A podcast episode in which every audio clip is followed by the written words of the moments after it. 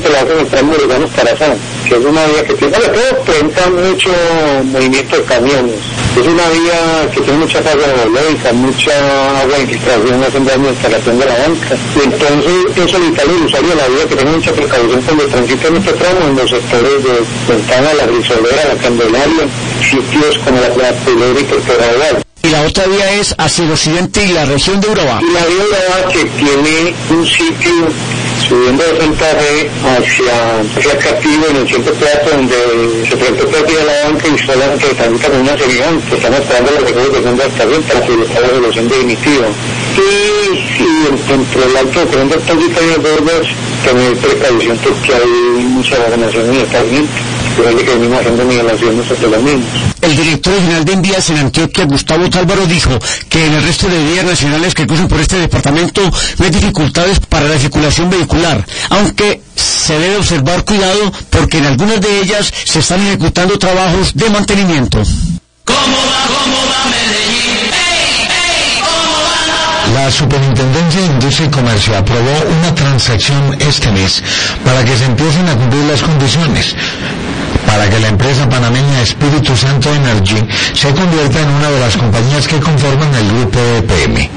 Juan Esteban Calle Recepo, gerente de EPM, explicó que es una excelente noticia, ya que la empresa que acaba de adquirirse tiene los derechos para desarrollar el proyecto hidroeléctrico Espíritu Santo en el norte de Antioquia, que generará aproximadamente 600 megavatios de energía.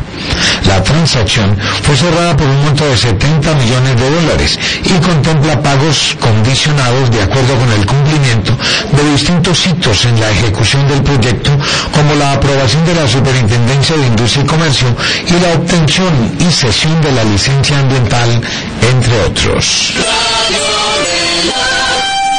Y atención que el Instituto Colombiano de Bienestar Familiar celebra la Navidad a mil niños. El director general del Instituto Colombiano de Bienestar Familiar, Diego Andrés Molano Aponte, y los grupos de artistas, entre los que se encuentran los Titinos, Staff 44 y los cantores de Chipuco, serán los encargados de dar una gran fiesta de Navidad a mil niños que están bajo medida de protección del Instituto. La celebración se hará hoy lunes, 17 de diciembre, en las instalaciones del Centro Comercial Los Molinos a partir de las 4 de la tarde. El evento busca sensibilizar a los antioqueños para que tomen conciencia de que la corresponsabilidad de la atención integral de los niños y adolescentes es de la familia, la sociedad y el Estado. La recolección de regalos para estos niños irá hasta el 20 de diciembre inclusive en los centros comerciales Santa Fe, El Tesoro, Unicentro, Los Molinos y Premium Plaza.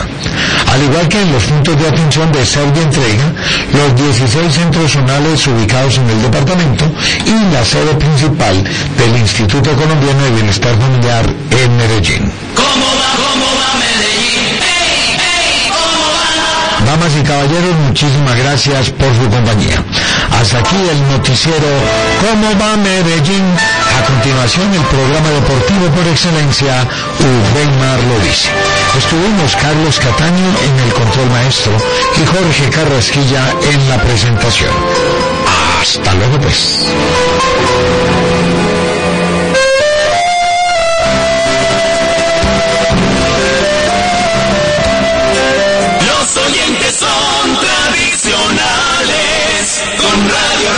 Una feliz Navidad, que mi Dios los bendiga, que son lo mejor y que, porque sigan con esos programas tan espectaculares de que mi Dios los proteja de todo mal y peligro. mil felicidades.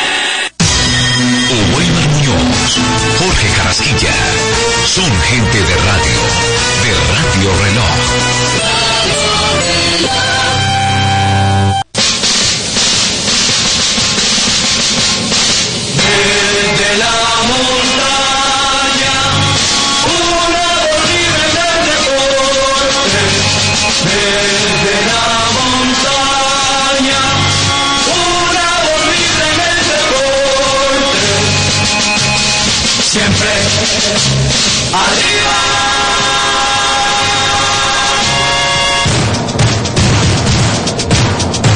Producciones Iberoamericanas presentan en Radio Reloj 830 AM.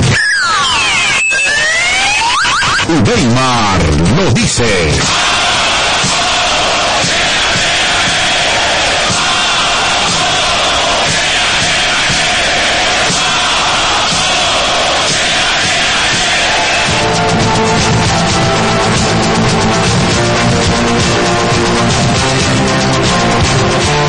Todos los días, a esta hora y en esta frecuencia, el programa que informa y forma opinión, con el examen riguroso de la verdad deportiva, para un público que sabe y por eso exige una voz libre. Weimar lo dice.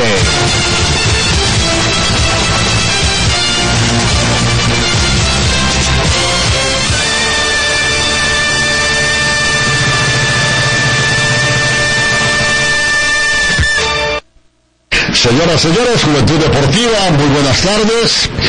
Nuestra bienvenida a Radio Veloz, emisora de todas las horas. Oh, hoy le dio un preinfarto a, a César Hernández, ¿no? ¿Qué tal eso? Eso habla Weimar con las buenas tardes de la, la, la, alta tensión que se vive en el fútbol hoy por hoy, ¿no? Para el del Junior, que a propósito será reemplazado por el maestro Alexis García en el cuadro tiburón de Y a, su vez Alexis García, ¿Cómo no? será reemplazado por eh, Sánchez Escobar en La Equidad. Se va con el andino, JJ Galeano para la equidad. Si usted me permite, señoras y señores, hoy voy a comenzar con algo de la casa. Eh, anoche tuve ocasión de contarlo a los eh, televidentes en Teleantioquia,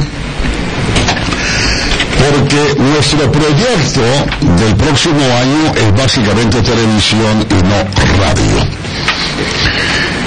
Eh, es la razón por la cual nosotros hemos, eh, es un arreglo con el nuevo canal deportivo, Win Deportes, ah, Win Sport. Win Sport, donde ya estamos trabajando desde febrero de este año.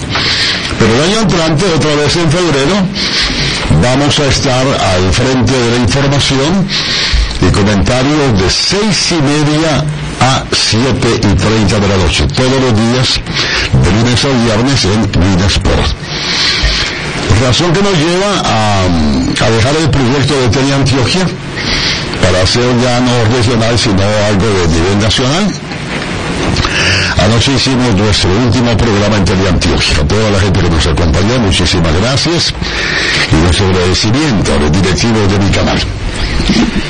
Eh, lo otro pasa porque nosotros ya hemos eh, hablado con los directivos de Caracol vamos a hacer este programa que ha estado al aire durante 38 años. Vamos a hacerlo hasta fines de diciembre, creo que hasta el 30.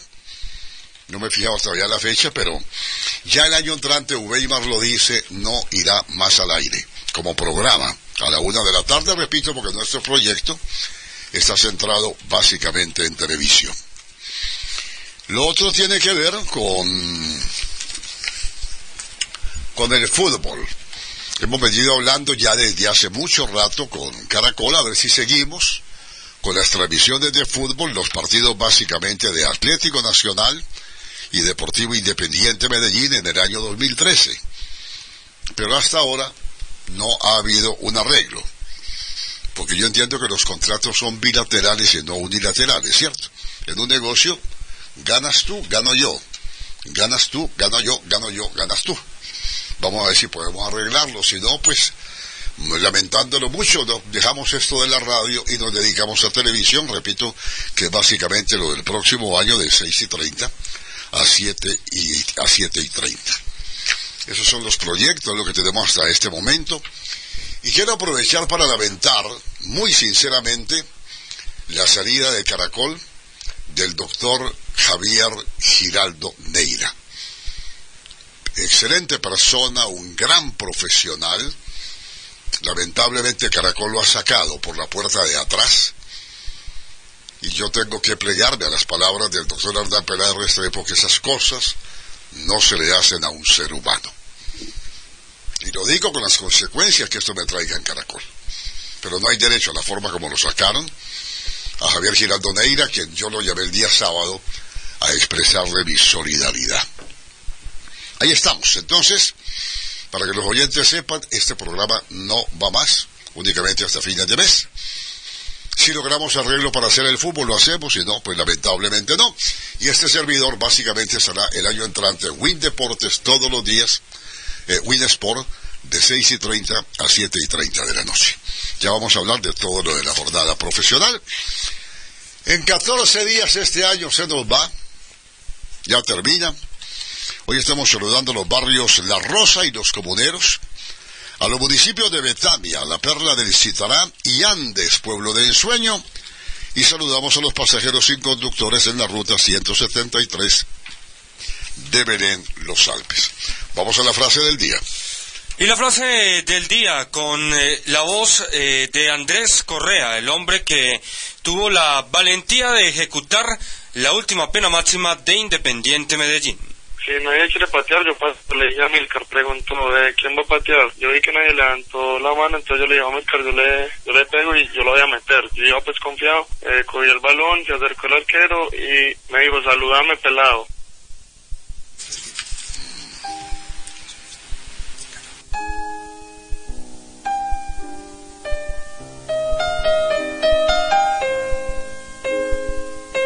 A manera de reflexión es Navidad.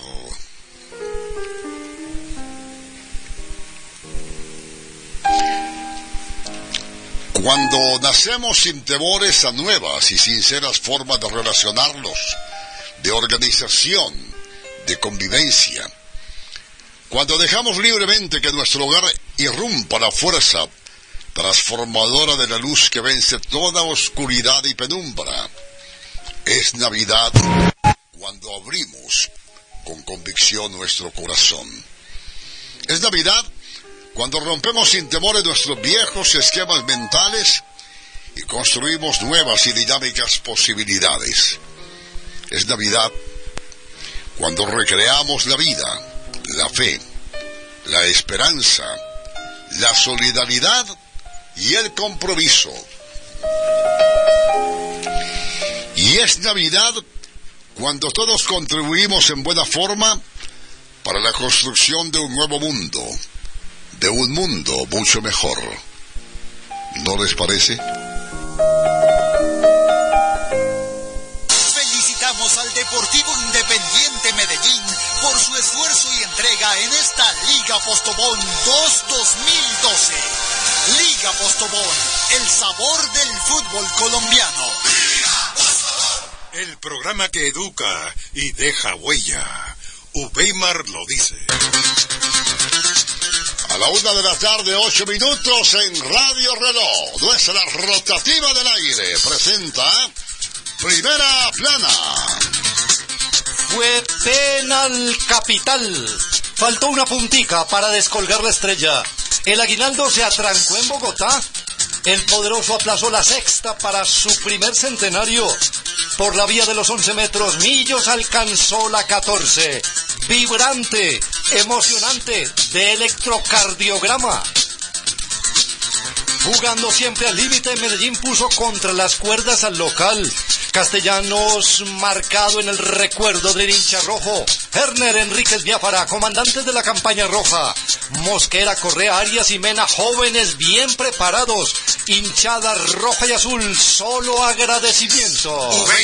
Se cierra el capítulo Bolillo DIN 2012 y se abre el del 2013. El príncipe llegará con su magia al poderoso. Efraín Biafara también se vestirá de rojo y azul. Pertus, alista el regreso. Fabián Vargas, otro anhelo del técnico. Bogotá sigue de fiesta con la familia Albiazul. Fue año redondo para la capital del país. El talento de Mayer y las atajadas de Delgado, claves capitalinas.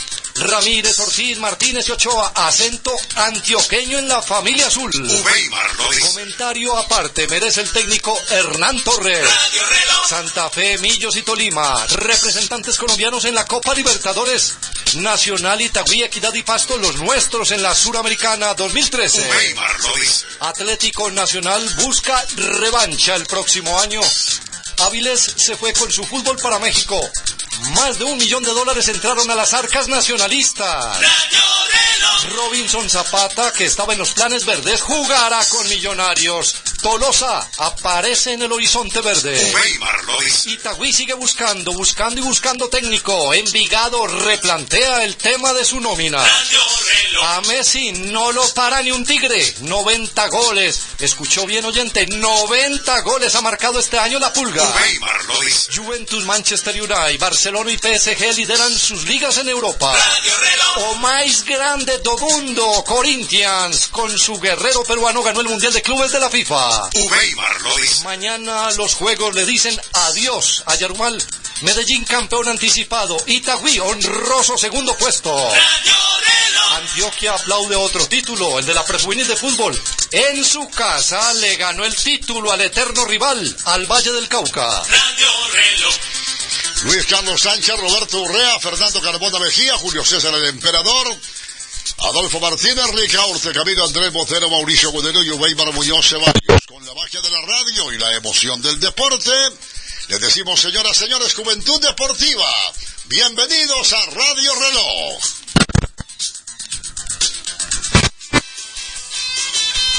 Ay, una llamada perdida, yo sin minutos. Fresca, recárgate con ganas. Recarga tu celular con Gana Recargas. Más cerca, fácil y desde mil pesos. Acércate al Gana más cercano y recárgate con Gana. Y tú, recárgate con ganas. Con el conocimiento total del deporte, con toda la pasión y el arte amoroso de la palabra, Ubeimar lo dice. 400-500 es el teléfono buzón del oyente, repito, 400-500. Antes de ir a los comentarios de lo que fue la jornada Millonario Medellín, doctor Julio Roberto Gómez, presidente del Rojo, buenas tardes, ¿cómo está? Buenas tardes, Weimar. Muy bien. Perdón, aquí pues eh, organizando ya todo después de haber estado disputando esa final ayer en Bogotá. Eh, ¿A qué hora regresó el equipo de Bogotá? Nosotros llegamos como a las 11 de la noche, aterrizamos en Río Negro más o menos, Weimar. Y me imagino que cuando bajaron a Medellín había mucha gente, porque yo salí anoche desde Antioquia, me fui a comer al Inter, y ahí en, eh, subiendo por las palmas una gran cantidad de hinchas con banderas y todo, estaban esperando el regreso del equipo. ¿Cómo fue la bienvenida? No, Weimar, muy emocionante, tanto en el, el puente aéreo como en el en el Dorado, en, en, Río Negro y luego por el camino, como usted lo dice, desde el Alto, eh, había carros en San Diego y llegamos ahí al obelisco donde habían unas 2.000 a 3.000 personas esperando el equipo. Muy bien. Bueno, yo quiero que actualicemos un poquito los hinchas, porque ya lo, ya este año ya terminó deportivamente. Hola, si alguien me pasa el iPad, por favor. Eh, eh, óyeme, creo, creo que está afuera. Y si no lo recuperamos rápido, aquí, aquí, aquí se pierde un elefante, le cuento. Bueno, eh, perdón. Eh, actualicemos un poquito el proyecto del equipo para el próximo año. Me aseguran que ya hizo un precontrato y lo firmó el señor eh, Giovanni Hernández, presidente.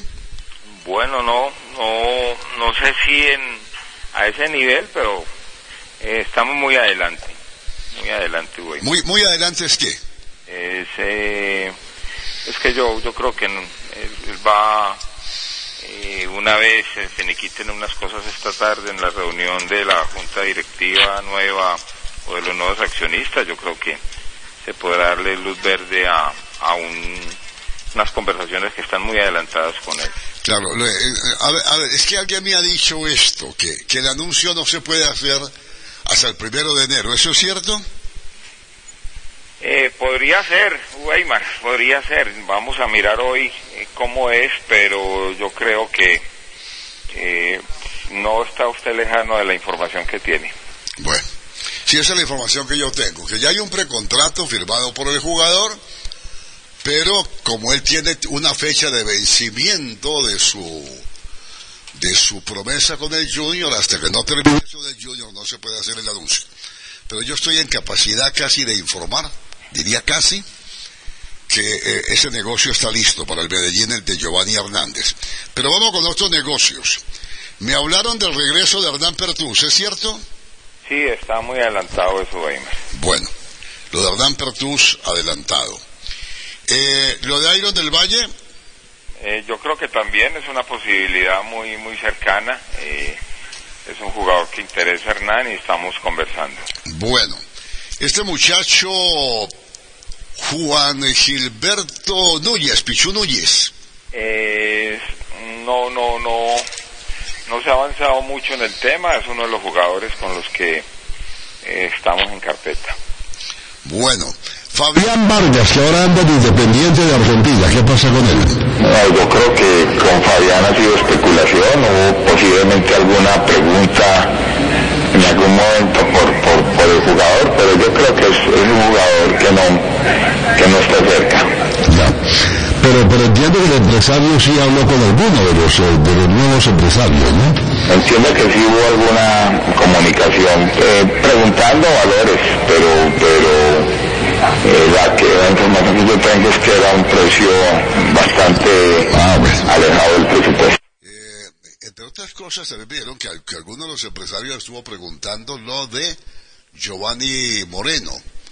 Pero lo que pasa es que Giovanni Moreno está ganando mucho por allá en China. En, en China y que por aquí no hay con qué pagarle. Pero es cierto que sí hubo algo con Giovanni, ¿cierto? Ese es un chino muy caro.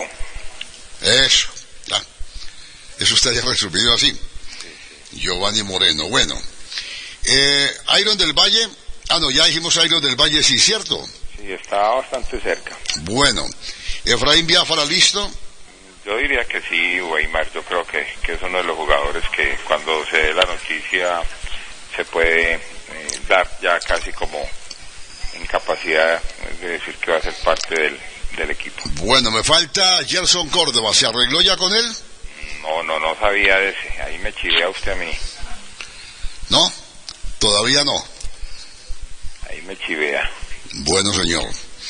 Eh, ¿Quién me queda faltando, presidente?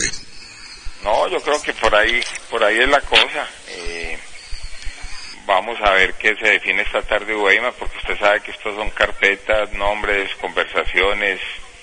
Si, si pasa uno, se descarta lo otro. Entonces, eh, hasta que no ajustemos, yo eh, quiero ser prudente para no adelantarme a todas las gestiones que se están haciendo desde la semana pasada. Cristian Mejía, el muchacho de Envigado. Yo creo que él está más por México, Weimar. Sí. Ajá. Cristian a México, muy bien. Eh, ¿Ustedes han considerado la posibilidad de un regreso de Amaranto Perea o no? No, no, no, no. Nunca, ¿no? Sepa, no. Sí, yo, yo quiero preguntarle cosa por cosa porque la calle uno escucha muchas cosas. Usted me dice qué, qué, qué cosa sí, cuál no. Eh, iba a preguntar, ¿es cierto que se van Ricardo Calle, John Hernández y Alexis Sosa para Patriotas? Hay un interés, hay un interés. Vamos a conversar el tema hoy y yo creo que sería una buena, una buena eh, alternativa para estos jugadores. Eh, ¿Sebastián Hernández sigue? Eh, hay conversaciones de un club europeo y tiene el visto bueno del técnico para salir en caso de que eso se concrete. ¿Y sigue John Biafara? Sí, sí, yo creo que John está en la lista y es el interés de nosotros que siga. Bueno. Entonces, a ver, en resumen, ¿qué hay?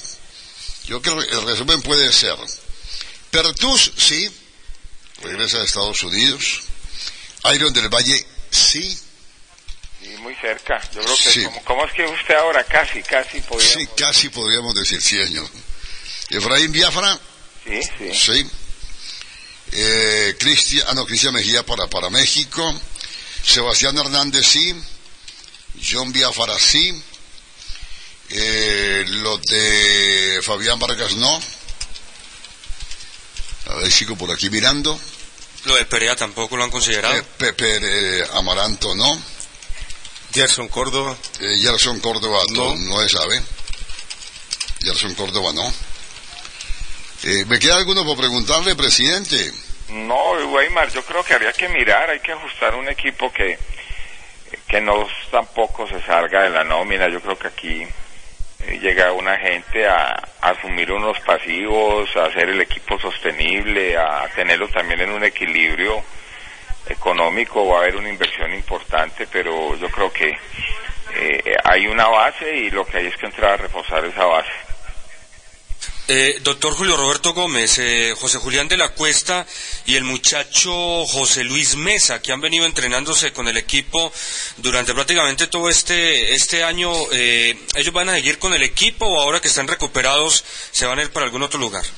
Eh, yo no los tengo en la carpeta, eh, Mauricio, no, no.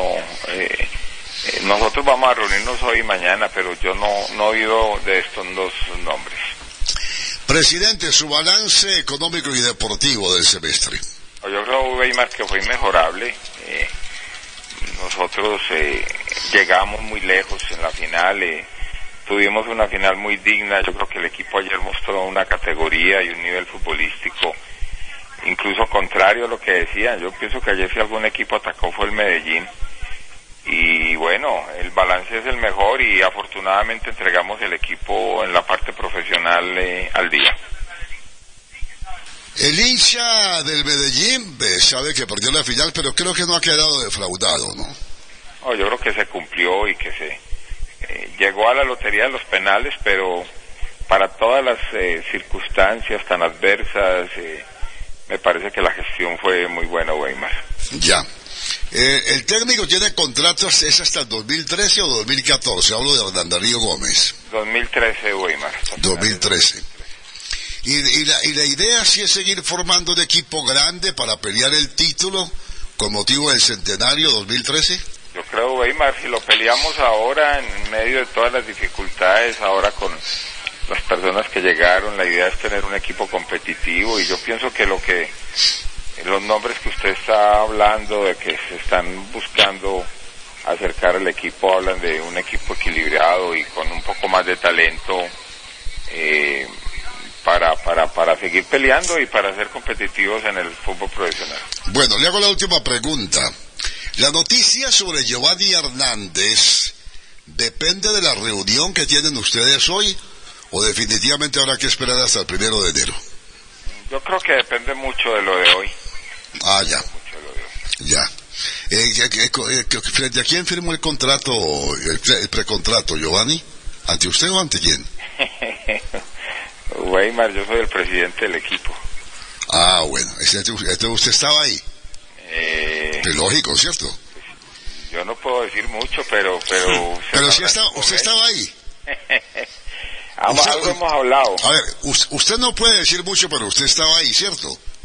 Pues yo creo que ahí había alguna gente importante. Muy bien, muy bien.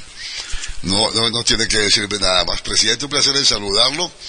Eh, gracias por toda mm, su generosidad con nosotros, con el cuadro rojo de la montaña. Para usted, todos los hinchas del Medellín y para su familia, una feliz Navidad y un venturoso año nuevo. Hombre, Weimar, a usted muchas gracias y por intermedio suyo, pues a toda la, la afición del Medellín que ha sido demasiado generosa con nosotros y con esta gestión. Oye, oye, pe- perdón, presidente, porque es que me acaban de decir aquí algo internamente. ¿Usted hasta cuándo está en Medellín? No sé, Weimar, yo quiero reunirme con los nuevos accionistas, eh, yo estoy comprometido con la transición, eh, es una transición pues que no sé qué tiempo vaya a demorar, eh, estábamos muy metidos en el campeonato y eh, yo quiero mm, definir esto y ahí con ellos también definiré hasta cuándo los acompaño en el proceso. ¿Medellín cuándo recibe la plata de la venta? Pues yo creo que están en ese proceso jurídico de el contrato está firmado Weimar y ya es cuestión de que supongo en estos días se oficialicen todos los temas bancarios y las cosas me parece que es cuestión de, de estos días Presidente, gracias, muy amable. bueno Weimar Bueno, eh, sí, eh, eh, el asunto, eh, gracias eh, Robert por la comunicación, el asunto es que eh, el precontrato sí está firmado. ¿ya? El precontrato con Giovanni Hernández está firmado, yo sé que está firmado. Mm, Eso sí, me- esperemos que eso no cambie, ¿no? Porque yo re- no recuerdo si fue el año pasado o el antepasado. El año pasado, güey. El año pasado, Giovanni firmó un precontrato con Nacional, igual a como lo firmó ahora con Medellín. Y le dio la palabra al doctor de la Cuesta al doctor, al doctor Piña. de la cuesta. Después todo el mundo emitió la cuestión, pero después sí nos confirmaron ya personalmente, hoy sí, eso fue así. Y resulta que Junior al final lo convenció y se quedó con Junior. Vamos a ver. Los precontratos tienen ese problema. Yo, yo diría, cuando ya firme el contrato, contrato, ahí, ahí, ahí, creo pues totalmente 100% en lo de Giovanni Hernández. Hasta ahora está 99. Pero yo, yo no creo que él vuelva a Junior. No creo. No, porque en Junior apenas le dan un, un año de contrato. Exacto. Le quiere, Y él, quería y él- dos. y él exigió dos. Y Medellín sí le da los dos años de contrato. Ese, ese es el asunto. ¿no? Que sería Weimar prácticamente para que ya terminara su carrera deportiva acá, porque ya Sí, Giovanni sí, sí. tiene 36 años y ya de 38 pues piensa uno que ya él pensará en abandonar la, la práctica profesional. Si no estoy mal, Giovanni jugó en Medellín desde el año 95 hasta el 99, cuando fue vendido al Deportivo Cali. 95. Sí. O sea, ya, ya, ya lleva Giovanni 17 años. Eso es muy y, joven. Y, y había jugado antes, había jugado En con el Caldas. Once Caldas, eh, Once Caldas y América. Y América, ¿cómo me parece a usted? Hombre, ¿qué, qué tan bueno uno, uno poder decir que con 30 minuticos, tres veces por semana, 30 minutos, tres veces por semana nomás, yendo uno a Vibrafilm, vea, se pone en forma. ¿Ya? Tres sesiones de 30 minutos. Así como Messi. Eh, Sí, eso, eso es como uno, eso es como uno, equivalen esos 30 minutos en Vibra Fitness a hacer hora y media o dos horas diarias. Usted está economizando tiempo, está economizando dinero, está economizando, bueno, muchas cosas. Le recuerdo el teléfono de Vibra Fitness, con planes especiales para 2013. 444-5576. 444-5576. Y hablando del 6, la 1 y 26.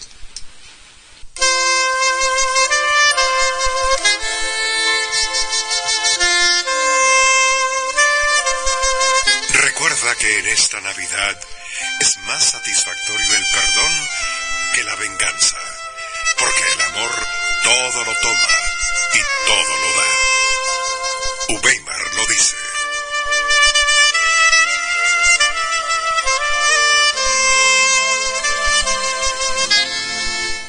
Eh, ¿Cómo llama la oyente que acaba de escribir? Sandra Jacqueline Galeano, don Weimar. Sandra, de corazón, muchas gracias por sus palabras. Eh, don Víctor Marulanda, buenas tardes, ¿cómo está? Doctor Víctor, Un saludo cordial para usted, Weimar, para todos los oyentes. muchas gracias, señor. ¿Quedó cerrado el negocio de Avilés Hurtado para México?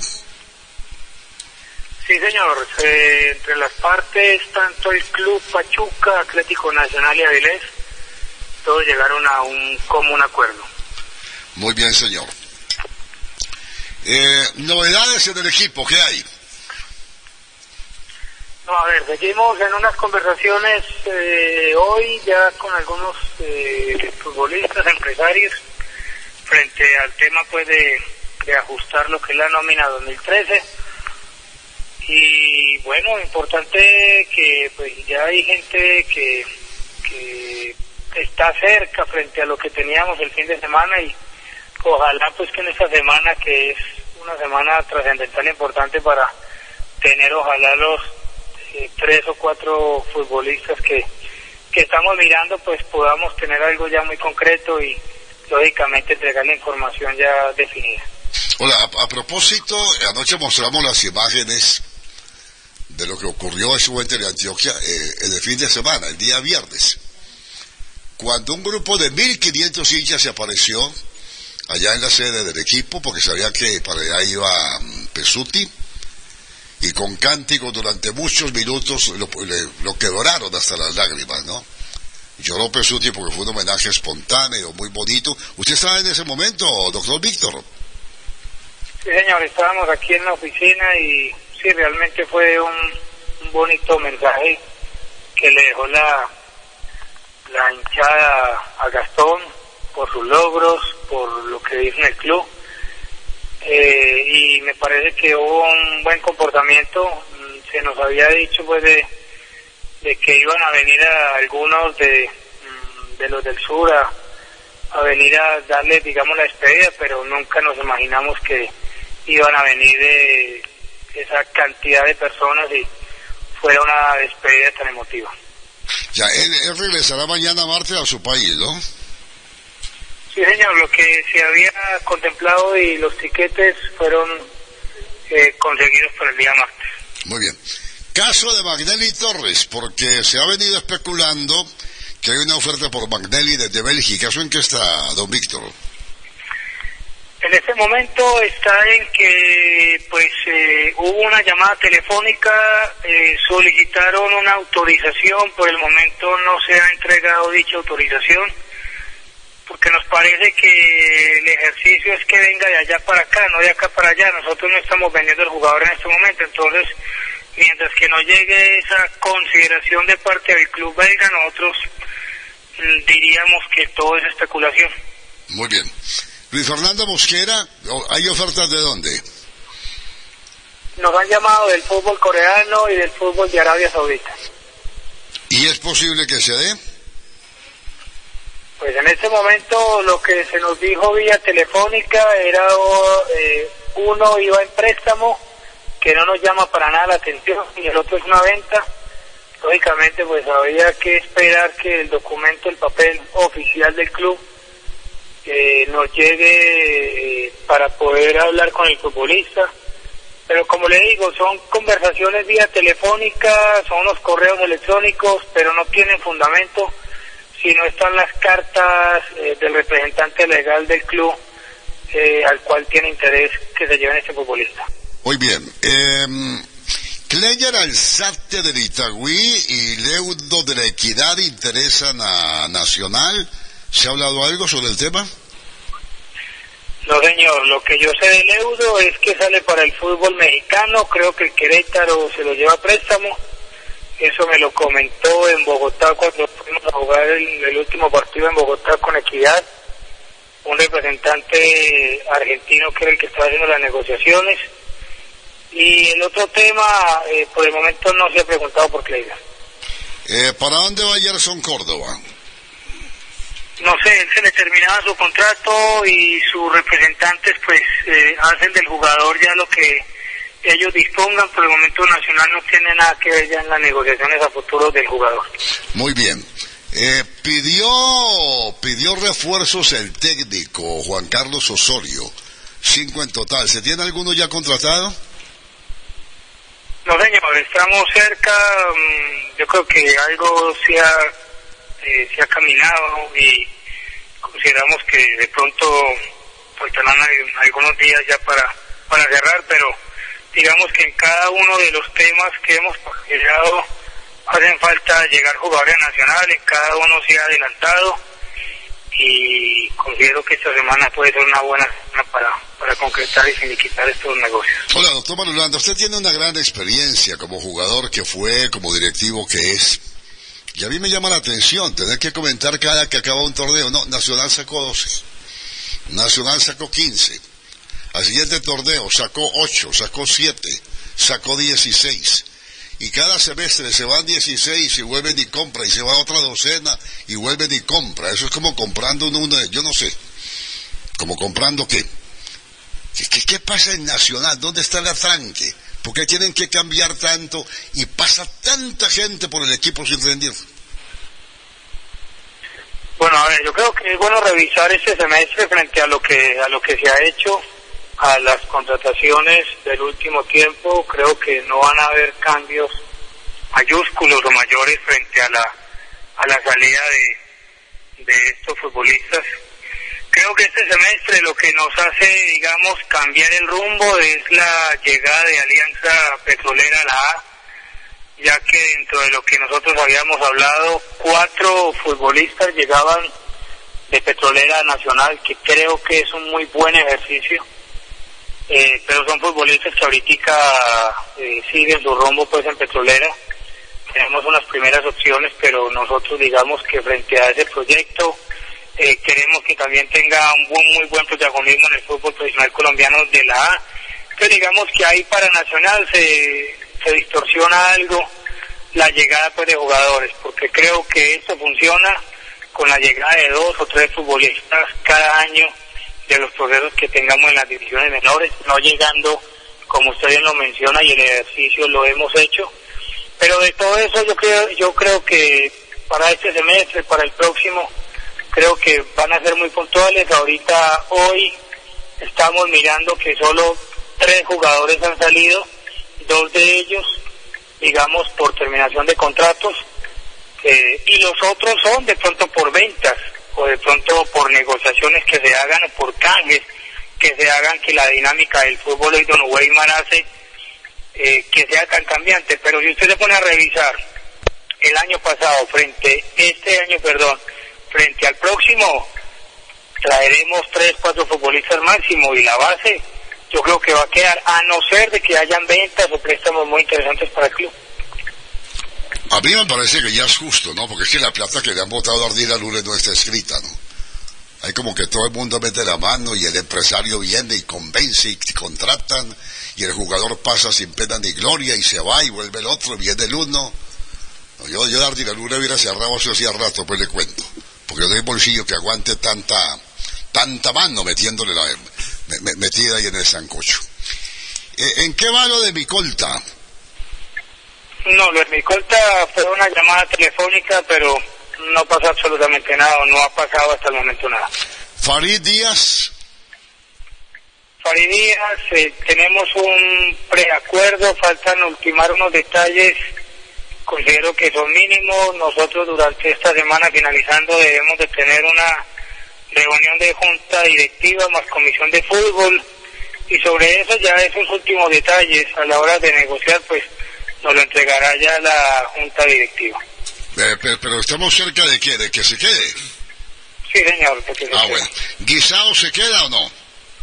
Sí, señor, ya se habló con el Bogotá Fútbol Club y se definió por parte nuestra y de ellos que se quedaran y vamos a contar un año más con este muchacho. ¿Alejandro Bernal sigue en Nacional o regresa a Bogotá? Están en tratativa los dos presidentes, el doctor Juan Carlos de la Cuesta y Pastrana están visto el tema, eh, ya venían adelantando algo así aproximadamente un mes y será cuestión de, horas o de días que se organice esta situación a favor o en cuenta, eh, todavía no se ha concluido el tema. Eh, ¿Alguna noticia más que interese a los hinchas de Nacional? No, estamos en eso, hoy toda la tarde, mañana y miércoles van a ser definitivos y ojalá puedan entregar lo más pronto posible nómina, no solo por la mediatez que tiene este tema que es muy pasional, sino por la estructura que se quiere montar para el próximo año. ¿Cómo será la pretemporada internacional que hará Nacional? A ver, comencemos que el equipo a llegar el día 7, el día 14 nos debemos desplazar a Costa Rica para jugar tres partidos, día 16 contra la Pisa, 18 contra la Ajuela y luego contra un equipo de una ciudad cercana que se llama Cartago. Eh, el día 20, 21 estaremos regresando, estamos invitados a la Copa, a la Copa Kenworth, eh, que es una copa que son los campeones de la de la Copa Libertadores eh, pertenecientes al Océano Pacífico y ahí estarían cuatro equipos, los dos colombianos más Liga Deportiva Universitaria y Colo Colo, que haga un equipo por definir, nosotros dimos el visto bueno, con eso haríamos partido el 24 y 27 para quedar una semana pendiente ya para comenzar la Liga Postobón 2013. Muy bien, presidente, muchas gracias. Seguiremos atentos a ver qué pasa en Nacional. Gracias por estar con nosotros. muchas gracias. Bueno, entonces, Avilés Hurtado, definitivamente negociado con el Pachuca. Pesuti regresa a Argentina mañana. Eh, por Magneri se pidió una autorización para negociarlo con Bélgica, autorización que no se ha entregado. Luis Fernando Mosquera, ofertas de Corea y de Arabia. Eh, Gerson Córdoba no se sabe para dónde va. Y se está pendiente de Micolta, Farid Mondragón, Guisao y Bernal para saber si continúan o no. Ese resumen, señoras y señores, por Atlético Nacional.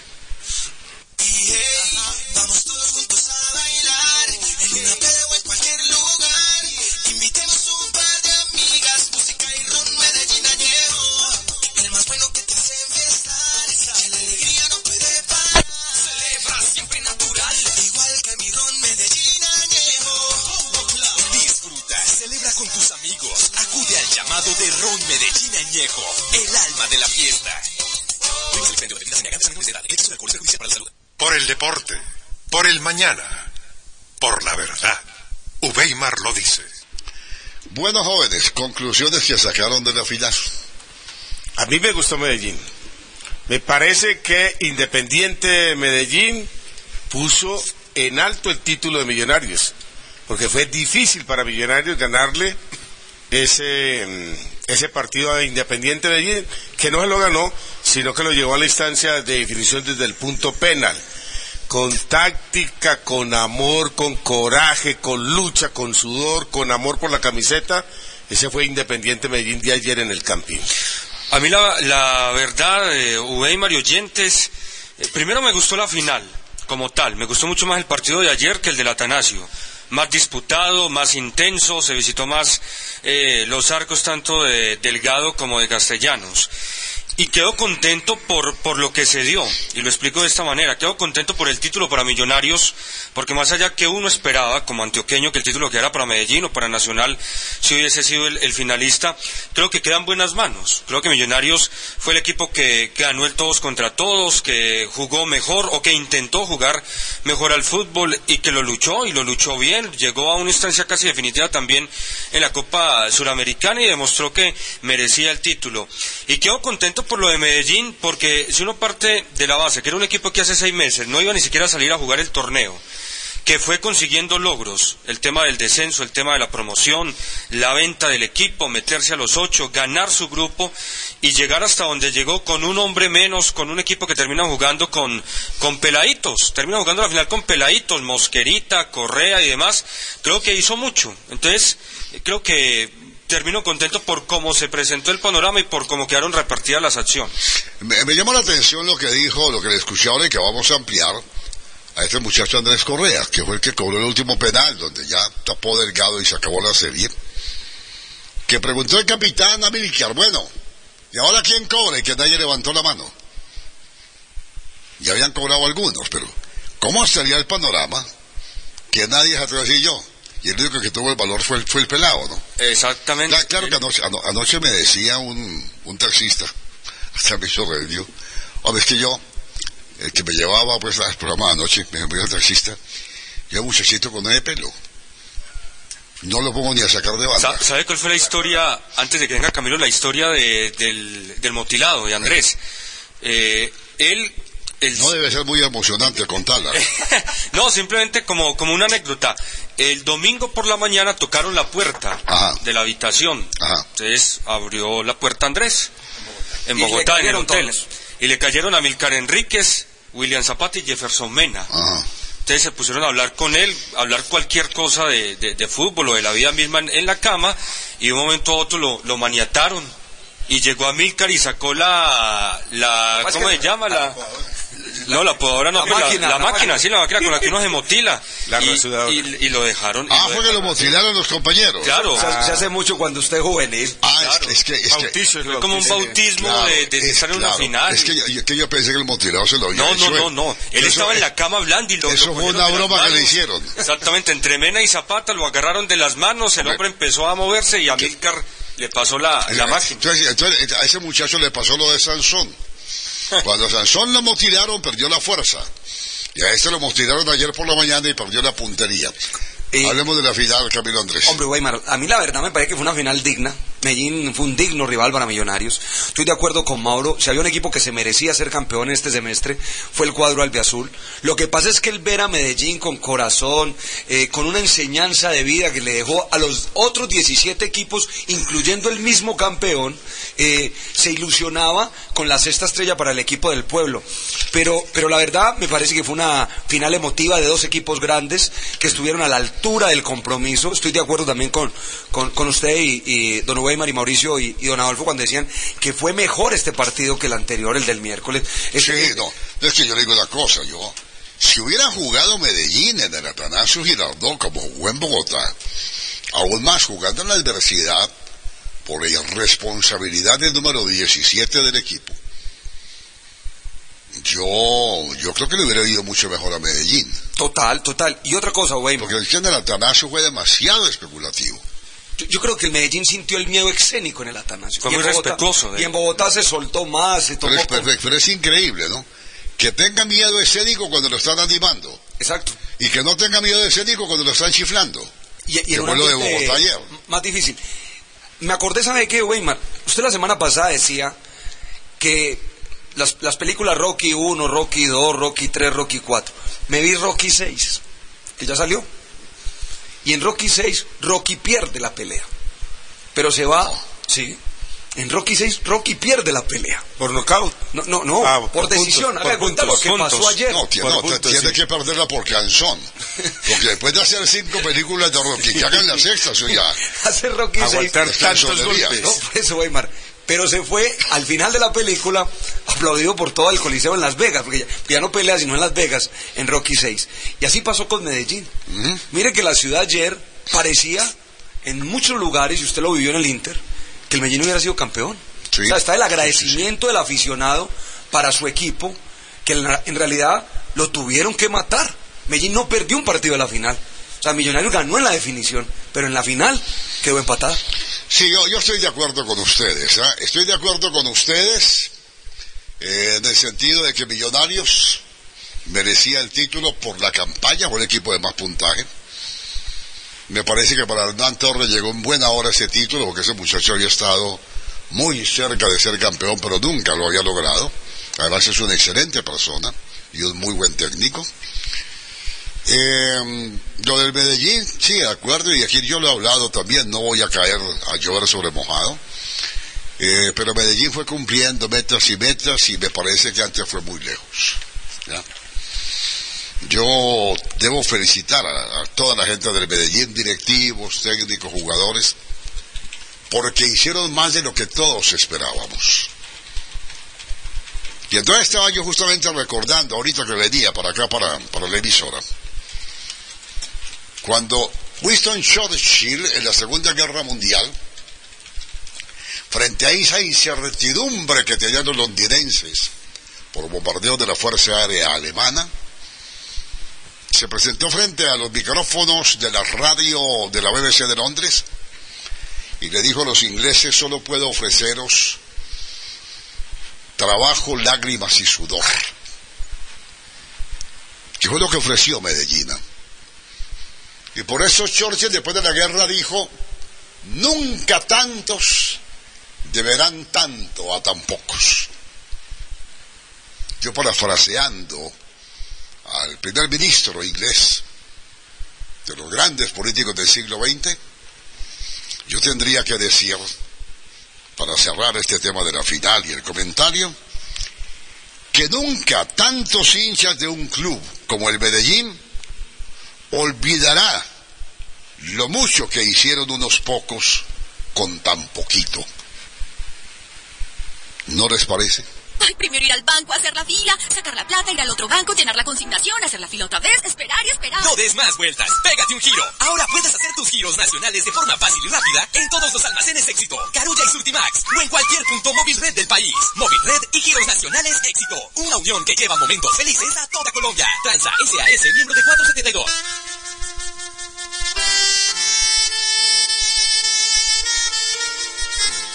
Frente al pesebre, pensemos con toda la energía del alma. En una Colombia con menos prisiones y más empleo. Upeimar lo dice.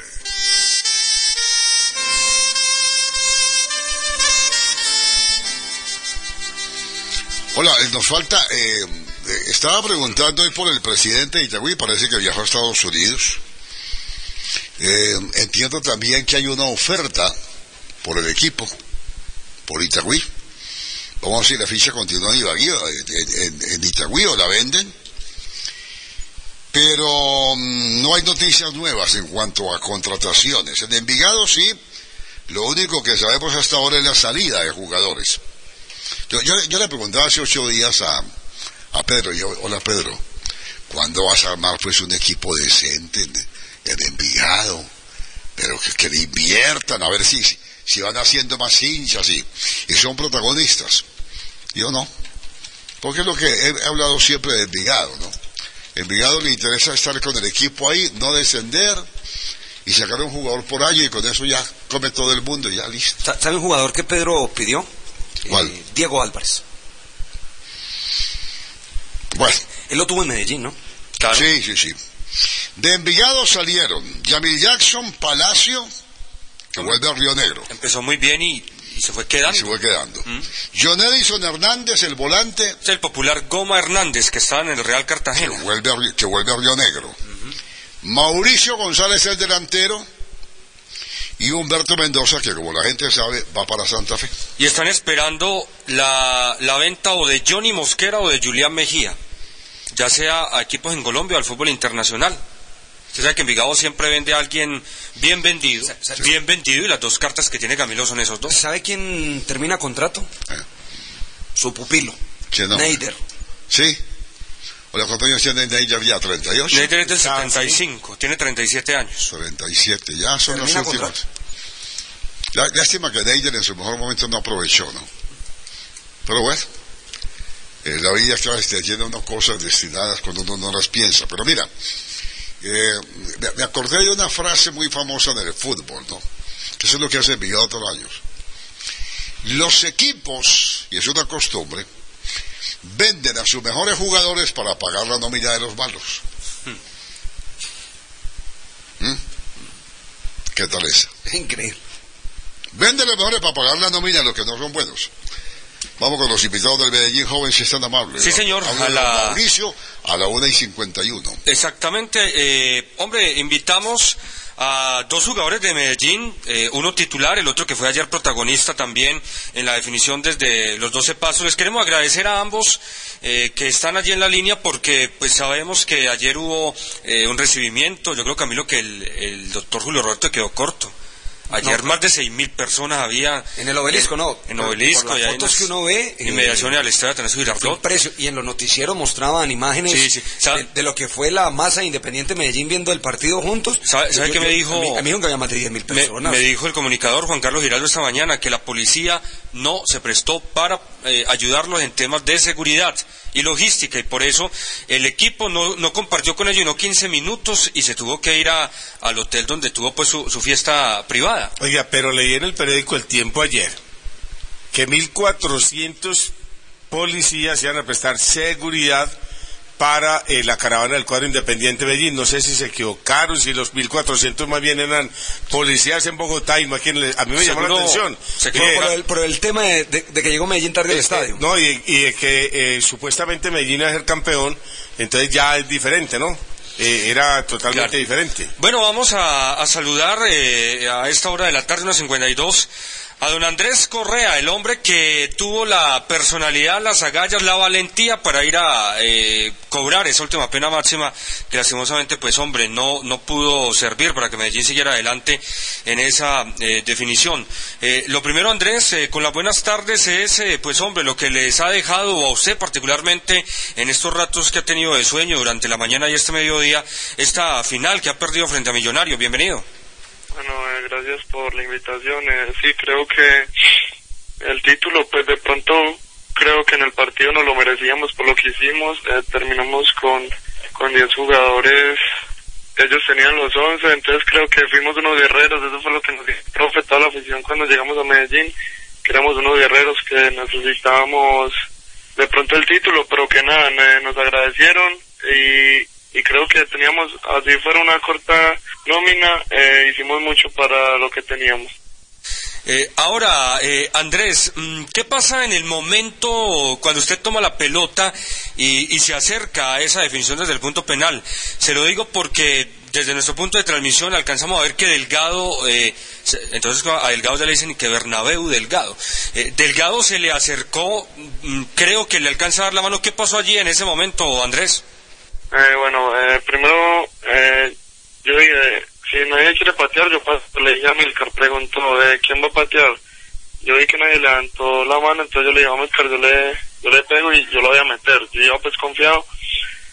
Eh, cogí el balón, se acercó el arquero y, y me dijo, saludame pelado. Entonces creo que eso no fue lo que influyó, lo que influyó creo ya fue de pronto la presión de esta gente y yo pues creo que tan joven no supe manejar esa presión y lastimosamente penal. A mí honestamente en el tema de Correíta, jugador que en sus, para Argentina, en- a propósito, en sus va. comienzos fue delantero. Y juega bien, le cuento que juega bien. Él fue el goleador de la Pony Fútbol con el equipo del Gamuestra, pero no, no del torneo en la Marte, sino en todo el año metió como 100 goles. A mí me parece que el penalti lo hubiera cobrado Castellanos, porque faltaba uno de, uno de experiencia ahí. Pero bueno, mire, ya él lo, lo acaba de confesar, ninguno tuvo esa, esa fortaleza y, y el pelado dijo, bueno, yo voy y yo cobro. Además que es un hombre que le pega bien, eh, en los entrenamientos lo vemos y le pega muy bien a la pelota. Yo, yo, yo recordaba hace muchos años, no sé cuál personaje famoso del fútbol dijo que cobrar un penalti es una cosa muy berrionda. Porque es que el que cobra, el que cobra, ve el arco como una cajita de fósforos. Hmm, Y el arquero... Y el arquero lo ve como una catedral. Así es. Y no el balón. Me parece una comparación tan bonita, ¿no? Imagínese en una final. Y en una final. Y usted de visitante y ante 50 mil personas. No, y, y usted casi debutante, es que Andrés Correa no tiene 10 partidos en primera. No, tiene un partido nomás el de Barranquilla, donde lo expulsan. Exactamente. Y ahora jugó unos minuticos en, en, En la final en anterior. la final y, miércoles. Ese pelado de la selección de Antioquia, ¿no? Y de Colombia. Y se de va la de para, Colombia también, para el sí. sudamericano, sí señor. sub-20. Oiga, y, y dijo Luis Delgado, el arquero de Millonarios. Yo me le paré sobre un costado, sobre el costado donde él disparó, porque pensé y lo trabajé así psicológicamente, dije, le doy todo el eh, más espacio al palo de la mano derecha, porque él cree que yo voy a ir a correr allá. Y yo y eso fue lo que pensé. Entonces no me quedé más ceñido sobre el palo izquierdo, ahí fue donde pateó la pelota el eh, jugador Correa, porque un jugador sin experiencia. Yo, mire, yo, yo siempre he dicho, y esto se lo aprendí a un profesor que tuve, que tuve de, de técnica, que era Cacho Aldave. Cacho Aldave, entre otras cosas, eh, bueno, yo lo conocí ya muy mayor, eh, yo estaba muy pelado. En aquella época, eh, él fue el director técnico del famoso Ballet Azul.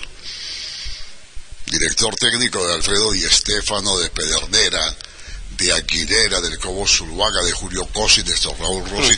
Esa máquina que fue el Ballet Azul, que cuando se fue a gira por Europa, entre otras cosas, eh, don Santiago Bernabéu dijo, y este muchacho que está haciendo en Colombia, y se lo llevó para allá. Di Estefano, que fue uno de los grandes del mundo. Y él, y nos decía, y, y- y lo, y lo trabajábamos en cancha, ¿no?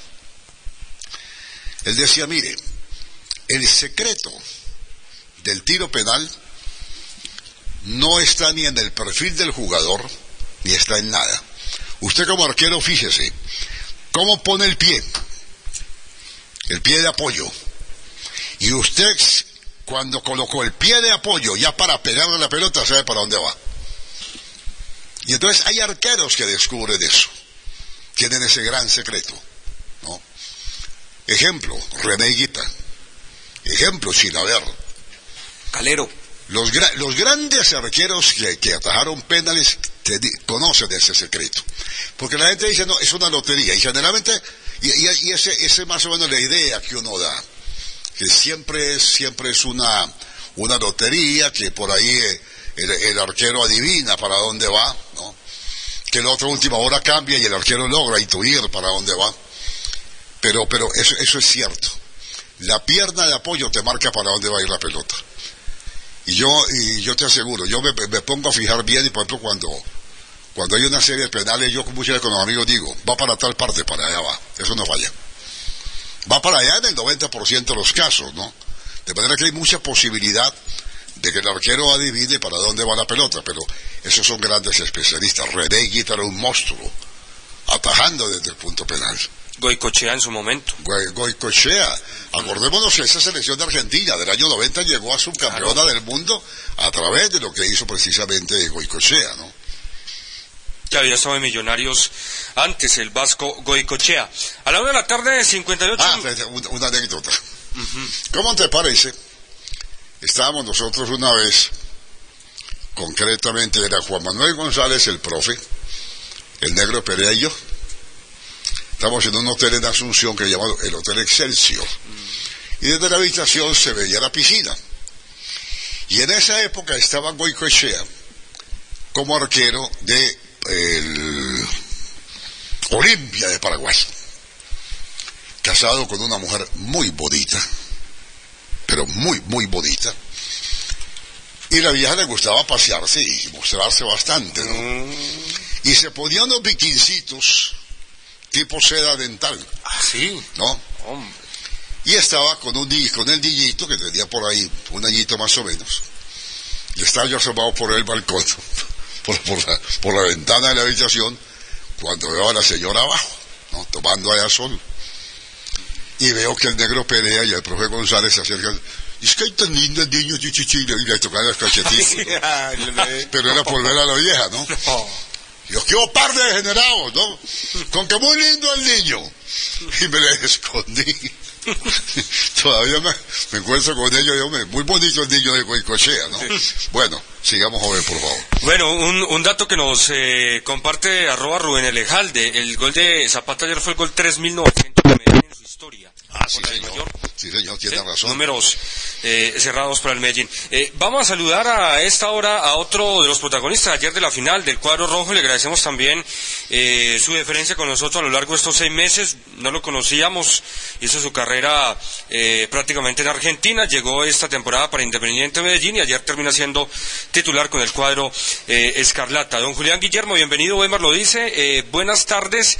Y hombre, me imagino, y creo que usted lo alcanzó a escuchar allí mientras nos eh, aguardaba en la línea, lo que decía Camilo Andrés, que ustedes están muy contentos por la llegada ayer, el recibimiento masivo que hubo en la unidad deportiva donde más de 5.000 personas los, los alentaron y aplaudieron, Julián.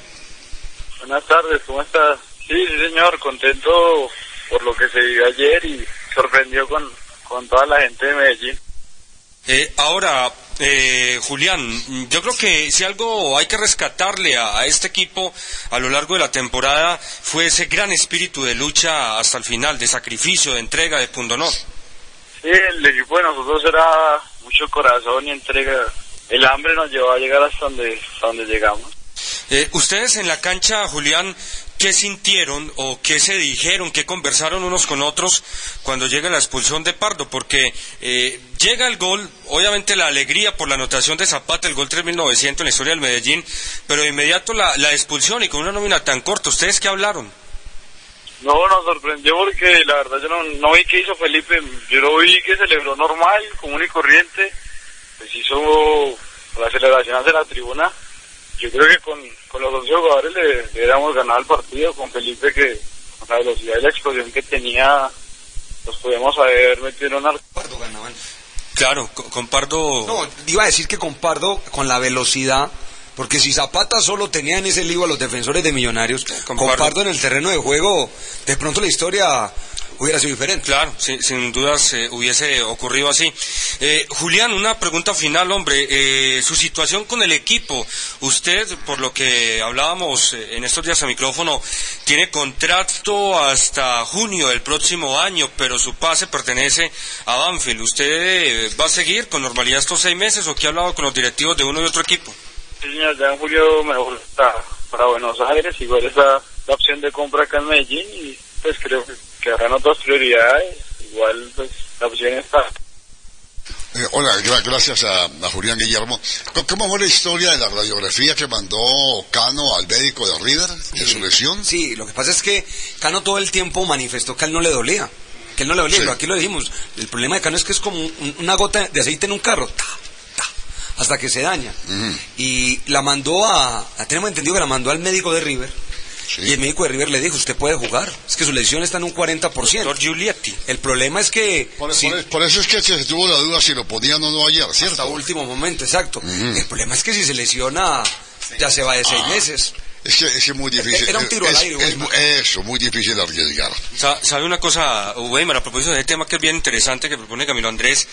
Mm, A mí, a mí me queda la, impresión, y me disculpan los oyentes que hablen en primera persona, eh, cuando el sábado estuvimos en la, en la última práctica eh, de Pilsen y llegamos, perdón, de Pilsen no, de Sofasa, y, llegamos allá, y los trabajadores de Sofasa, que pues en sus ratos libres eh, miran los entrenamientos, tomaban fotos y demás, nos abren la puerta y nos dicen, oye, ¿de verdad que va a jugar Cano? Y, y bueno, yo dije, no, no sé, voy a averiguar, apenas llego.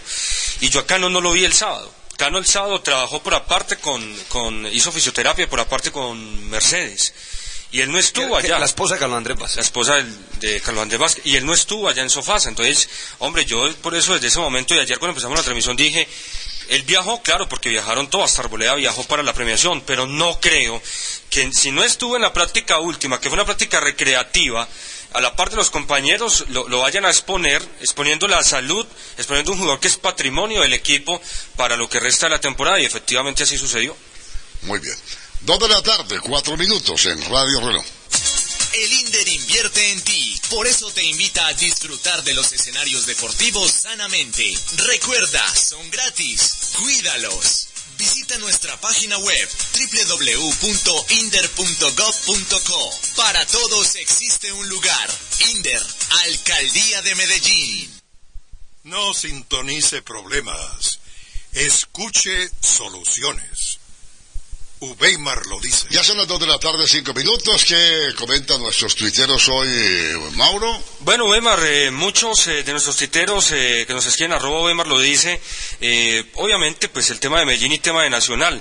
Eh, hay varios de ellos, eh, arroba Carlos al 85, arroba Juan Feralzate, arroba JP26-38 y algunos otros más que más adelante los voy a mencionar, que siguen preguntando eh, claridad en el tema de Magnelli. Si Magnelli entonces finalmente, Adolfo, de acuerdo a lo que ha dicho el doctor Víctor Marulanda, hay una opción para que se vaya o se va a quedar. El No, que ha lo, que dijo el doctor Manulanda es que hasta ahora, que un empresario pidió autorización para negociarlo con Bélgica, pero no se le han entregado todavía, mientras el club de Bélgica no les envíe una propuesta Claro. oficial, porque quedan ellos como ofreciéndolo. Si uno ofrece el producto, se desvaloriza, ¿no? Así es. Bueno, Bueno, arroba eh, Gilberto Parejo, él pregunta qué tan cierto es lo de Vladimir Hernández para Nacional. Leí un ¿Lo de diario quién? barranquillero, Vladimir, Vladimir. Hernández, Ah. el Zapito Hernández. Dice el amigo que leyó un, un diario de la costa caribe y que habla de esa posibilidad. Es, es una opción, pero nada concreto. Si fuera Pues concreto lo hubiera dicho el, el doctor Víctor Marulanda, ¿no? Eh, arroba Felipe Baos. Escribe lo siguiente, qué orgullo ser hincha de Medellín. No saben, señores, la alegría que sentí ayer. Por, esto es curioso, ¿no? Por primera vez festejé una derrota, escribió el amigo Baos. Eh, arroba Feli Albor escribe lo siguiente, ¿cuánto recibió Nacional por el 75% del pase de Avilés? Se habla de 4 millones de dólares, ¿es así? el 75 serían 3 millones, ¿no? Yo tengo entendido, Weimar, que recibió un poco más de 2 millones, no 4 millones. Ujú.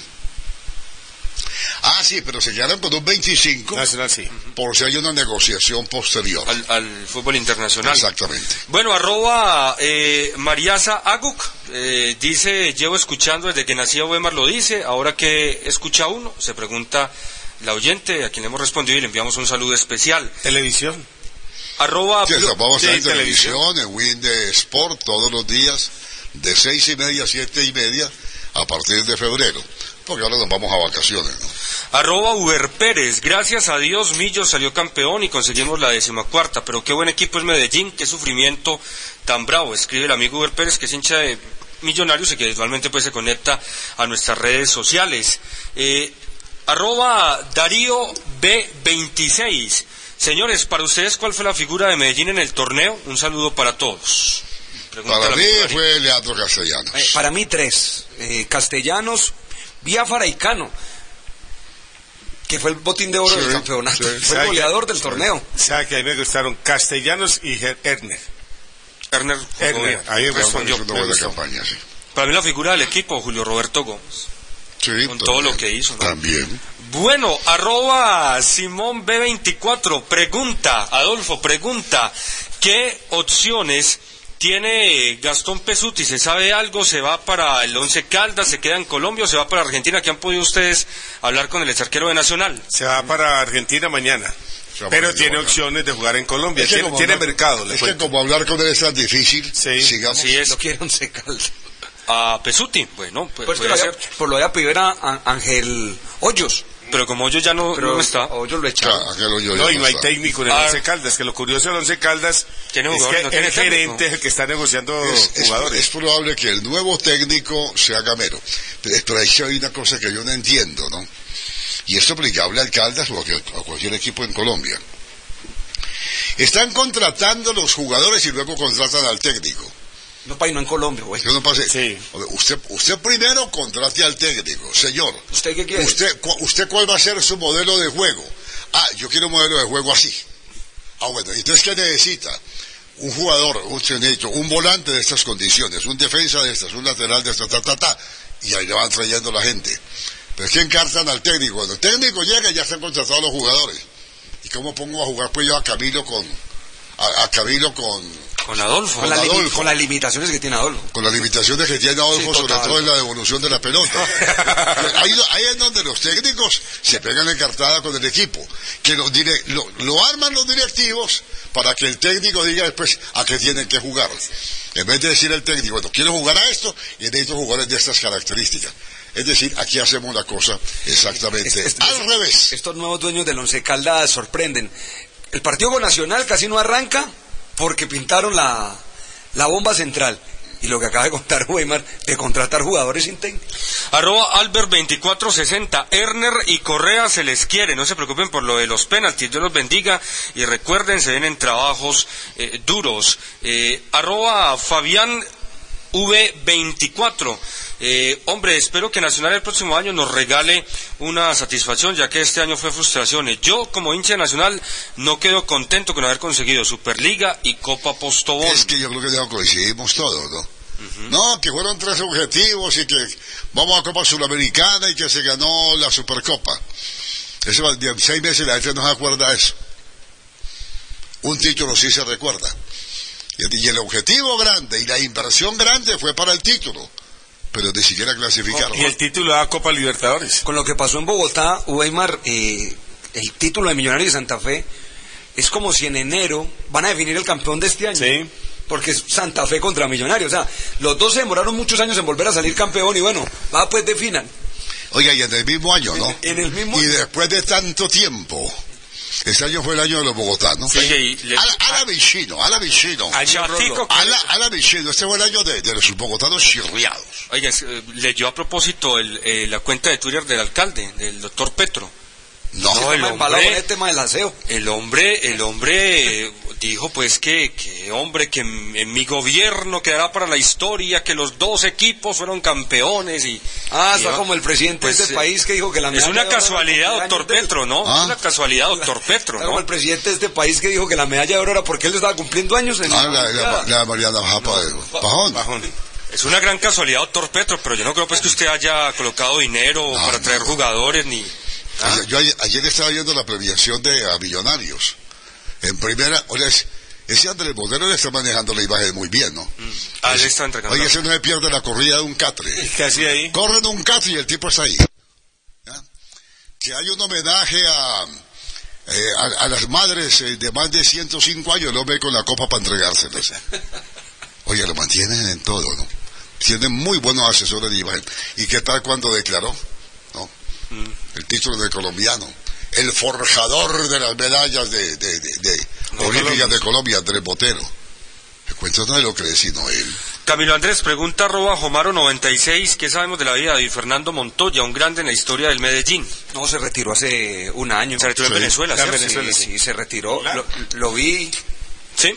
Y cerramos ¿Cómo, esta... cómo lo vio? Anchito, Anchito. Sí, ya dedicado. Corazón ancho. Dedicado al retiro, no Bueno, y hay, y hay una pregunta final con la que se- terminamos esta primera ronda con nuestros tuiteros.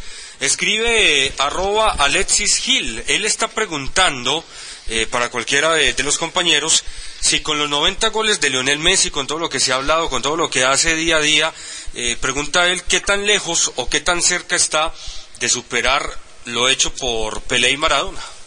A él le falta ser campeón. Le falta ser campeón del mundo. Nada. Le falta. Y es cada cuatro años. Sí, exactamente. Y el, y el lío es que el próximo mundial es en Brasil. Y el próximo mundial en Brasil, sí, señor. Los brasileños ganan de una no, manera o de pero otra. No, no, no descartemos que Argentina en Brasil puede hacer una muy buena campaña. Pero- por pero- lo menos el equipo tiene, ¿no? Pero yo, yo insisto que, que la final soñada en estos momentos es Brasil-España. Muy bien, señor. Bueno, atención que Alexis García fue confirmado hoy como nuevo técnico del Atlético Junior en la temporada 2013. Voy a traer jugadores grandes y buenos, dijo Alexis García, tras cerrar un contrato de dos años que lo liga al cuadro tiburón. García llegó ya a Barranquilla, donde se reunió con las directivas del plantel rojiblanco en las oficinas del Grupo Olímpica, situadas en el centro comercial Portal del Prado. El también exjugador dirigirá Junior con su equipo de colaboradores, entre quienes se encuentran Carlos El Panero Valencia, asistente técnico, y Javier Arango, preparador físico. Mientras tenga un 10, vivo feliz. Expresó el nuevo timonel rojiblanco. El nuevo técnico del Junior dirigió antes a la Equidad, cuadro al que dirigió por seis años. Dirigió también Pereira, Bucaramanga, Once Caldas y Nacional. Hola, me llama la atención esta frase de Alexis García. Mientras tenga un 10, vivo feliz. ¿Será que está contando con Giovanni? ¿O será llevar a Mota no, o qué? No, pero es que Mota no es 10. Él no lo utiliza como 10 clásico en equidad. Entonces no- nos preparamos para ver un Junior. Sí. Tallador. Táctico. Tallador, don Juan. Pura estrategia. ¿Cómo le parece? Así lo aguanta nada. Bueno, te doy noticias de Santa Fe, ¿te parece? Santa Fe sí que es Llegan Humberto Mendoza, mm, defensa central. Marino García, Ah, Ah, que estuvo en Medellín, John Valencia, exjugador de John Nacional. Valencia, sí. Wilder Medina Mm, Está ahí. y Emanuel Molina. Ese el es bueno, el zurdo, ese el jugador, zurdo. alguna vez eh, Hernán Darío Gómez estuvo interesado en él. Pendientes de llegar Jefferson Cuero y. Carlos Valdés, El hombre de la selección Colombia, que de la selección que está en los Estados Unidos. Dos de la tarde, 15 minutos. En el 2012 solo tienes dos días para disfrutar de los eclipses de sol. El gas natural de EPM lo puedes disfrutar todos los días. Con el gas natural de EPM disfrutas algo bueno todos los días. Aprovecha por tiempo limitado los beneficios para conectarte. Disminuimos la tasa de interés para estratos 1 y 3 y el precio de la conexión para que ahorres aún más. Amplios plazos de financiación y subsidios en el consumo para estratos 1 y 2. No lo dejes pasar. Este es el año para conectarte a EPM Gas Natural. Gas Natural de EPM, un cambio en tu hogar que cuida la vida. EPM, estamos ahí, vigilado Super Servicios.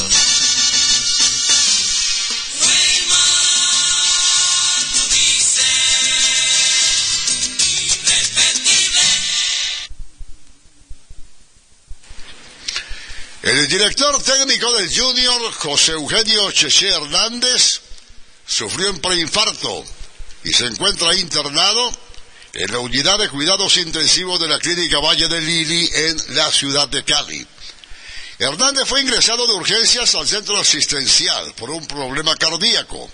Según se informó inicialmente, fue ingresado a la unidad de cuidados intermedios, pero al parecer el cuadro clínico requirió un cuidado mayor, por lo que fue trasladado a la unidad de cuidados intensivos. Todavía no hay un parte médico oficial del real estado de salud del extimonel rojiblanco, teniendo en cuenta que es la familia la que debe autorizar el manejo público de la información sobre su estado. José Eugenio Hernández tiene contrato hasta el 31 de diciembre de este año y hace una semana las directivas de Junior decidieron no renovarle su contrato después de que una campaña en la que logró en la que no logró los objetivos segundo semestre del 2012, que era nuevamente salir campeón tras alcanzar el título el año pasado. Los números no respaldaron a Cheche Hernández, quedó eliminado de la Copa Libertadores. Junior estuvo fuera de los cuadrangulares en el primer semestre, perdió la Superliga ante el Atlético Nacional, fue eliminado de la Copa Postobón y no clasificó a la final de la Liga Postobón 2. Para ampliar esta información sobre el Cheche Hernández, saludamos en Cali con las buenas tardes a nuestro colega del diario El País, Francisco Henao. Buenas tardes, un saludo cordial a todos los oyentes de Wilmar lo dice en la ciudad de Medellín. Bueno, eh, nos hemos enterado, sí, efectivamente, que en las últimas horas fue recluido en la clínica Valle del Lili, una de las más prestigiosas de la ciudad en el sur de Cali, el técnico José Cheche Hernández. Eh, al parecer, según fuentes extraoficiales, al parecer serían problemas coronarios los que causaron su inmediata reclusión en el centro médico. Cheche, después de terminar su vínculo con el Junior, eh, regresó a la ciudad de Cali, donde tiene su asiento desde hace muchísimos años y pues eh, al parecer el fin de durante el fin de semana sintió alguna dolencia que obligó a su reclusión en la clínica Valle del Lili. Este centro asistencial ha prometido para las próximas horas un comunicado eh, indicando exactamente eh, qué problema médico sufre el técnico bogotano.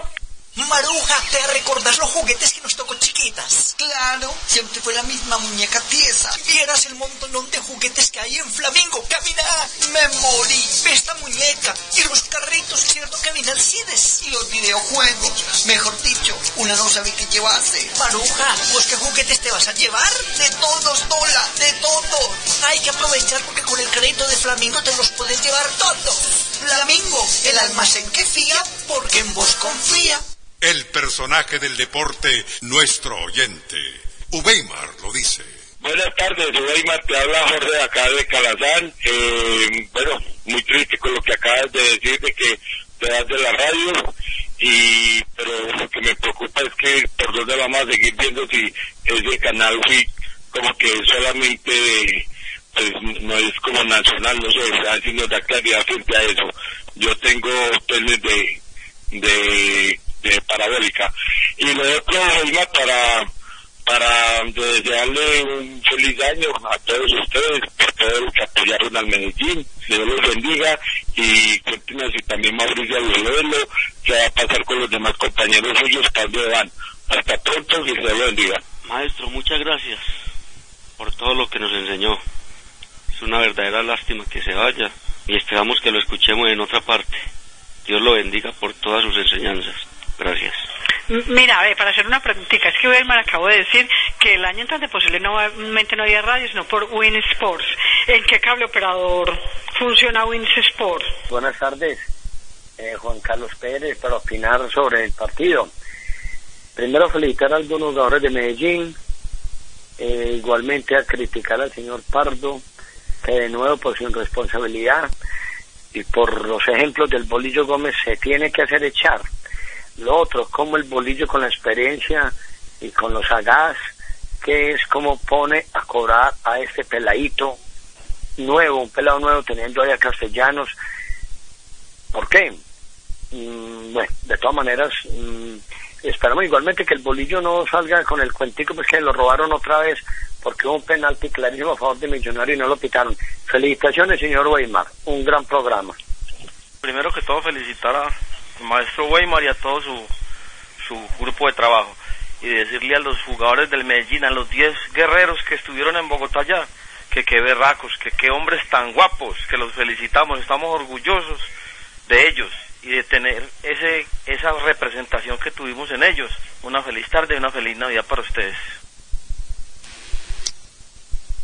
Dos de la tarde, 22 minutos en Radio Reloj. Raspando, raspando, con Cubo vas ganando televisores, neveras, lavadoras, arroceras. Raspando, raspando, con Cubo vas ganando. Planchas cafeteras y mil electrodomésticos. para lo que quieras. A partir del 26 de noviembre, encuentra en la primera página de Cubo un raspa premiarse y conviértete en un ganador instantáneo. Raspando, raspando. Todos los días con Cubo vas ganando.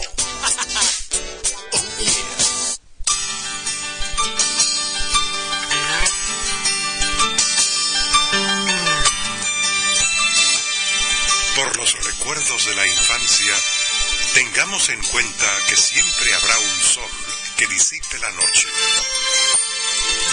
Feliz Navidad. Uweimar lo dice.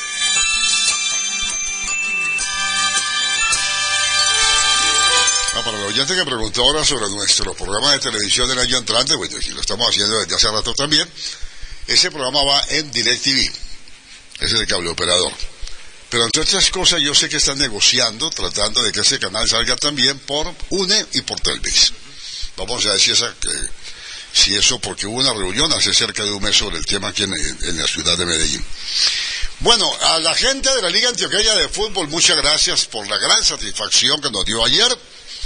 El título número 80, campeona nacional prejuvenil al derrotar en Cali al Valle en la gran final 1 por 0. Yo ya tuve ocasión de felicitar anoche al doctor Chucho Ramírez, porque que- de lo que hace que es dirigente de la liga, ha estado en 30 títulos.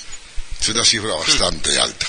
Y a propósito, hoy la liga expidió el siguiente comunicado. Camilo Andrés. La prejuvenil antioqueña campeona nacional.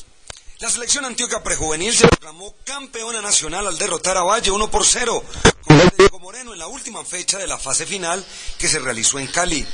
Los antioqueños cerraron un año de ensueño, logrando 12 victorias en todas las fases y una sola derrota, y volvió a conquistar el título prejuvenil luego de cuatro años.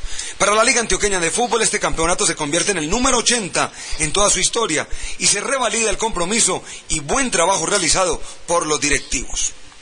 Hoy en, un, hoy en un desayuno organizado en las instalaciones de la Liga Antioqueña de Ajedrez, se le hizo el recibimiento a la selección dirigida por el director técnico Oscar Pérez, quien completó su tercer título del año, ya que había obtenido el campeonato nacional y la medalla de oro en los Juegos Nacionales con la selección juvenil.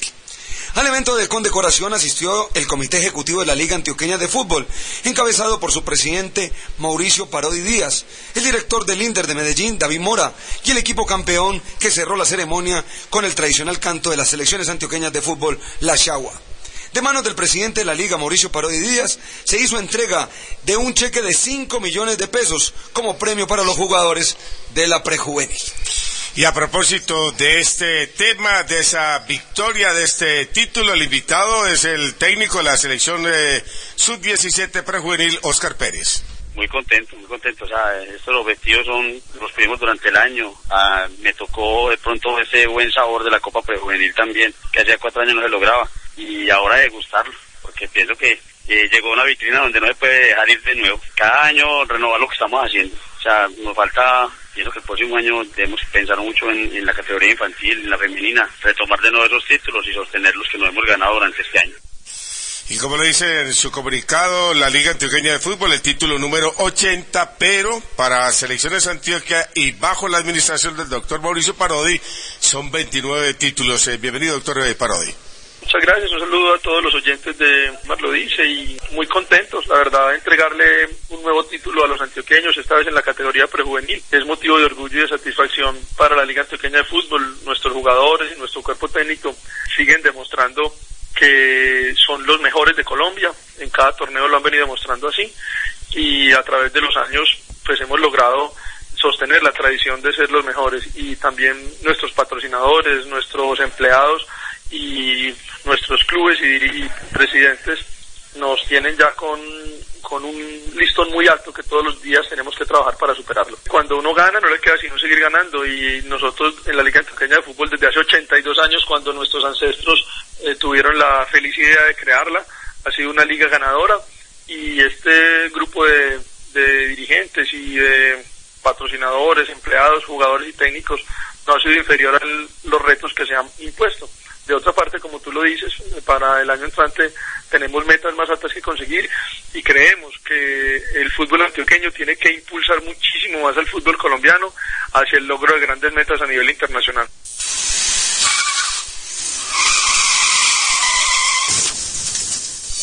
Para proteger la vida de peatones y conductores está el SOAT Mundial Seguros, un seguro para la vida. Y ahora puedes adquirirlo en todos los ganaservicios, más cerca y cómodo. Gana red de tecnología y cobertura. Vigilado Superintendencia Financiera de Colombia. Tu mundo deportivo aquí, en el momento exacto. Ubeimar lo dice. Hola, que por el año entrante voy a, a sacar tiempo para, para volver a estudiar. Estoy sacando, voy a meter un curso de inglés. Y resulta que ya no va a ser el curso de inglés. Cursos de inglés no se necesitarán en muy poquito tiempo. Fuera de que la gente vivirá hasta los 150 años.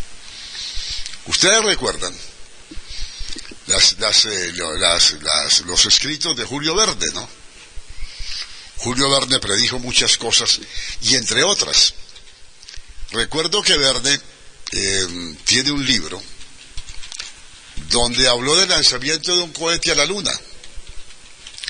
Y resulta que él describía el sitio de lanzamiento con grados, minutos y segundos, y la ubicación exacta, y coincidió con los años que se fue Cabo Cañaveral, de donde salió el cohete con el cual el hombre fue a la luna el 20 de junio, de- no, sí, 20 de De- julio, de de julio, de julio. de 1969, si mal no recuerdo. Después recuerdo que por allá en el año, a ver hombre, ¿qué año fue eso? En el año 90, yo me leí un libro de un gran autor norteamericano que es Alvin Toffler. Entonces, de esos hombres que predicen el futuro, ¿no? profesor de Harvard.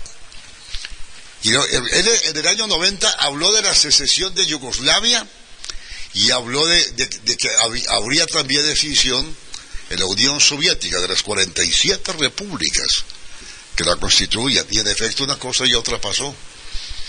Y todo eso de la guerra de Kosovo, la guerra de los Balcanes, todo lo predijo Alvin Toffler en ese libro que se recuerdo, y recuerdo se llamaba El cambio de poder, donde él decía que quien tuviera la información tendría el poder, un libro bastante interesante, que todavía hoy leerlo, 22 años después, eh, contiene cosas muy interesantes. Pues es que resulta que hoy han salido, atención, las predicciones científicas para los próximos 110 años. La revista eh, norteamericana de tecnología mecánica popular. Hola, que todas esas cosas yo hace muchos años la leía, yo no sé si esta revista todavía viene en español a Colombia o ya no. Pues yo no creo, con ese boom de la internet. Sí. Ya, ya Yo hace mucho tiempo que no la veo, en los puestos Sí, de sí, la no, yo- ¿no? Pero hace rato. Pero esta revista sacó cómo será el futuro en los próximos 110 años. Y esto se divide por partes. ¿Cuáles serán los avances de aquí al 2022? Atención a esto. A ver, atención. De aquí al 2022. Para la mujer En los lo próximos 10 años, Microsoft, DARPA y Google están perfeccionando la traducción instantánea para que haya menos obstáculos en la comunicación entre culturas de diferentes países. Y a le van a un aparatico del tamaño de, de, un- de un celular. De un, Sí, celular, de un- de un celular Sí. y usted habla en español y luego el otro le, y, y, y ese le traduce al otro en inglés. Como pasa en las Naciones Entonces, ¿para qué vas a hacer curso Sí, en inglés? sí. Excelente. Ahora sí me entendés. Yo con un aparatico en el bolsillo, que quizás sea el tamaño de una caja de fósforos, hablas en español y, y el otro te, Te traduce. en inglés y este te traduce. Y, y economizas plata con el curso de inglés. Es lo que pasa en, en las Naciones Unidas. ¿Ah? En las Naciones Unidas usted se coloca un audífono y hay un traductor. que- Hay traductores simultáneos, pero claro, este es claro. más, mucho más rápido, pues. Bueno, atención que en estos próximos 10 años el software predecirá los atascos de tráfico antes de que ocurran. Sensores de tráfico, GPS y muchas otras herramientas conseguirán librarnos de caer en un taco ahí, ¿no? En un taco ahí en el, en el, en, el tráfico, ¿no? IBM ya ha conseguido hacerlo una hora antes de que suceda. Entonces una hora sabe, hombre, que me voy para, me voy para Buenos Aires. No, Ayacucho no me meta por ahí. De la vuelta por Río Negro que llega más rápido, ¿cierto? Por ejemplo. Y así pasa acá en Medellín. En los próximos 10 años, las nanopartículas harán a la quimioterapia más efectiva.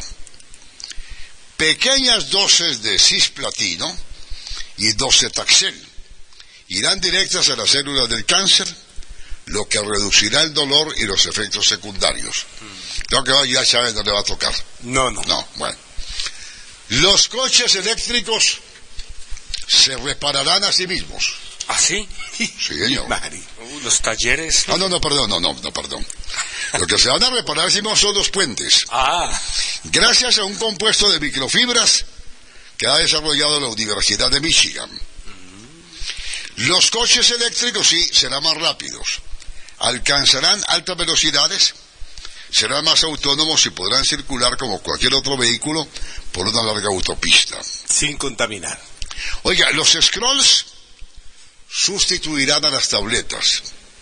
Serán pantallas de plástico fino que actúan como pantallas digitales en miniatura y puedan reproducir imágenes y texto con una pantalla mejorada. Hombre, las contraseñas quedarán Abolidas. out. ajá. A través del uso de escaneo de retina masivo, a través de smartphones, latidos de corazón, impresiones de voz, etcétera, la contraseña, tal y como la conocemos, va a desaparecer. Y esto, según IBM, va a pasar en los próximos cinco años. Rápido. ¿no? Usted para entrar a un edificio tiene que dar una contraseña, ya no. Ya simplemente le pone una cámara al ojo y sabe si puede pasar o usted no puede pasar. Pa- Y esto ya va a pasar en cinco años. Ahora, ¿qué va a pasar del 2023 al 2062? El 2023 sí, pero 2062 faltan cuánto? Faltan 50 años. Y yo voy a vivir como 36 más, no, ya, ya no alcanzo esto. Pero bueno, vamos a ver qué va a pasar. Los nietos. Lentes de contacto darán la visión de Terminator. Uy, mujeres. Los primeros prototipos permitirán tener visión nocturna, hacer zoom y tener datos visibles en nuestro campo de visión. Oiga, don Luis Carlos. ¿eh? Otra que va a pasar entre el 2023 y el 2062. Los científicos descubrirán evidencia directa de materia oscura. Los científicos creen que el 23% de la masa del, uni- del universo está formada por materia oscura, pero no han sido capaces de atraparla todavía. El café ¿Qué pasa con el café? será descafeinado de cosecha. ¿Ah, sí? No hará falta procesos químicos. Tendremos plantas de café mutantes. Ah, las supercomputadoras tendrán el tamaño de un cubito de azúcar. Qué belleza, ¿no? Lo permitirán nuevos chips y nanotecnología. No habrá cables ni calor. O de una computadora del tamaño de un cubito de azúcar. Está bueno. Ah, los militares podrán aguantar la respiración durante cuatro horas. Gracias a respirocitos, glóbulos rojos eh, robóticos que pueden contener 200 veces más oxígeno que los naturales. Lo accionarán los estadounidenses. De- hasta el año 63, 130 millones de libros serán digitalizados. La biblioteca de la humanidad ocupará 124 discos y 3 terabytes. Ahora, ¿qué va a pasar desde 2063 al 2122? Uy, esa sí Eh, está muy... De aquí a 110 años. Estos son los pronósticos de esta revista. Ajá, a ver, ahí está. Primero, viviremos hasta los 150 años. ¿Sí? Sí. Los avances en salud, tecnología y medicina y el desarrollo de la ciencia del genoma podrán hacer que nuestros descendientes lleguen a promedios de 150 años. A mí me gustaría vivir hasta 150, pero uno bien aliviado, bien paticontento. Ah, sí, pero si no... Bien imagínese. paticontento, ¿cierto? Bailarín. Ah, pero... pero eh, ¿Estornudó y- otra y- vez? Tiene. Y de aquí a 110 años, yo, ese ya es un pronóstico mío, ya este virus que está dando y que nos trajo Adolfo, Adolfo, El brazo de, eh, el Será de. Adolfo. Hey, con quien estamos muy agradecidos, ya, ya ese virus no existirá. Hmm. Bueno, sigo. Los científicos mapearán un cuatrillón de conexiones entre las neuronas cerebrales. Estas conexiones tienen la respuesta sobre enfermedades mentales, el aprendizaje, etc. Y sabremos casi todo sobre nosotros mismos. Y atención a esto. De aquí a 110 años llegaremos hasta Alpha Centauri. Uy, no. Un motor con base a iones de gas de xenón, acelerado por un campo eléctrico, llegará hasta la estrella, un viaje de cuatro años a la velocidad de la luz. Ay, a mí sí me gustaría estar para eso. Cuatro años a la velocidad de la luz. O sea, a 300 mil kilómetros por segundo, demora cuatro años para llegar a Alfa Centauro, pero allá llegará un motor. 122 años es. Y nuestro cuerpo, atención a esto, nuestro cuerpo estará conectado. Nuestro cuerpo será monitorizado constantemente para que todo esté funcionando como debe ser. Incluso unos chips en nuestro estómago controlarán la dieta. Ah, esa está buena. Es decir, hombre, no, se va a quedar sin trabajo el doctor Álvaro Quintero, mi amigo. Bueno, es que ya para, de 17 años ya no vive, ¿no? Pero te, te pones como te van aparatos y electrónicamente se sabe si estás enfermo o no. Entonces los médicos van a pasar a un lugar secundario. Hola, ¿cómo serán, O sea- las, emi- cómo serán las emisoras de cien- de- dentro de 110 años? ¿Ah? ¿Cerebrales o qué? Chip en el cerebro. Bueno, yo- ¿Usted yo- conecta con 2.000, 20.000 emisoras o qué? Pues yo no sé. Sí, sí. Pero, pero vos, vos te imaginas, por, por ejemplo... te- Un gran visionario, Adolfo, ¿no? Ah, no, es que te vas a ser visionario, hermano. Ta- tanto muchacho moderno, los que llegan a gritar en radio, ¿no? Sin haber pasado ni por la escuela primaria y hablar sandeces, yo, yo creo que van a desaparecer en 110 años. Ojalá. 240.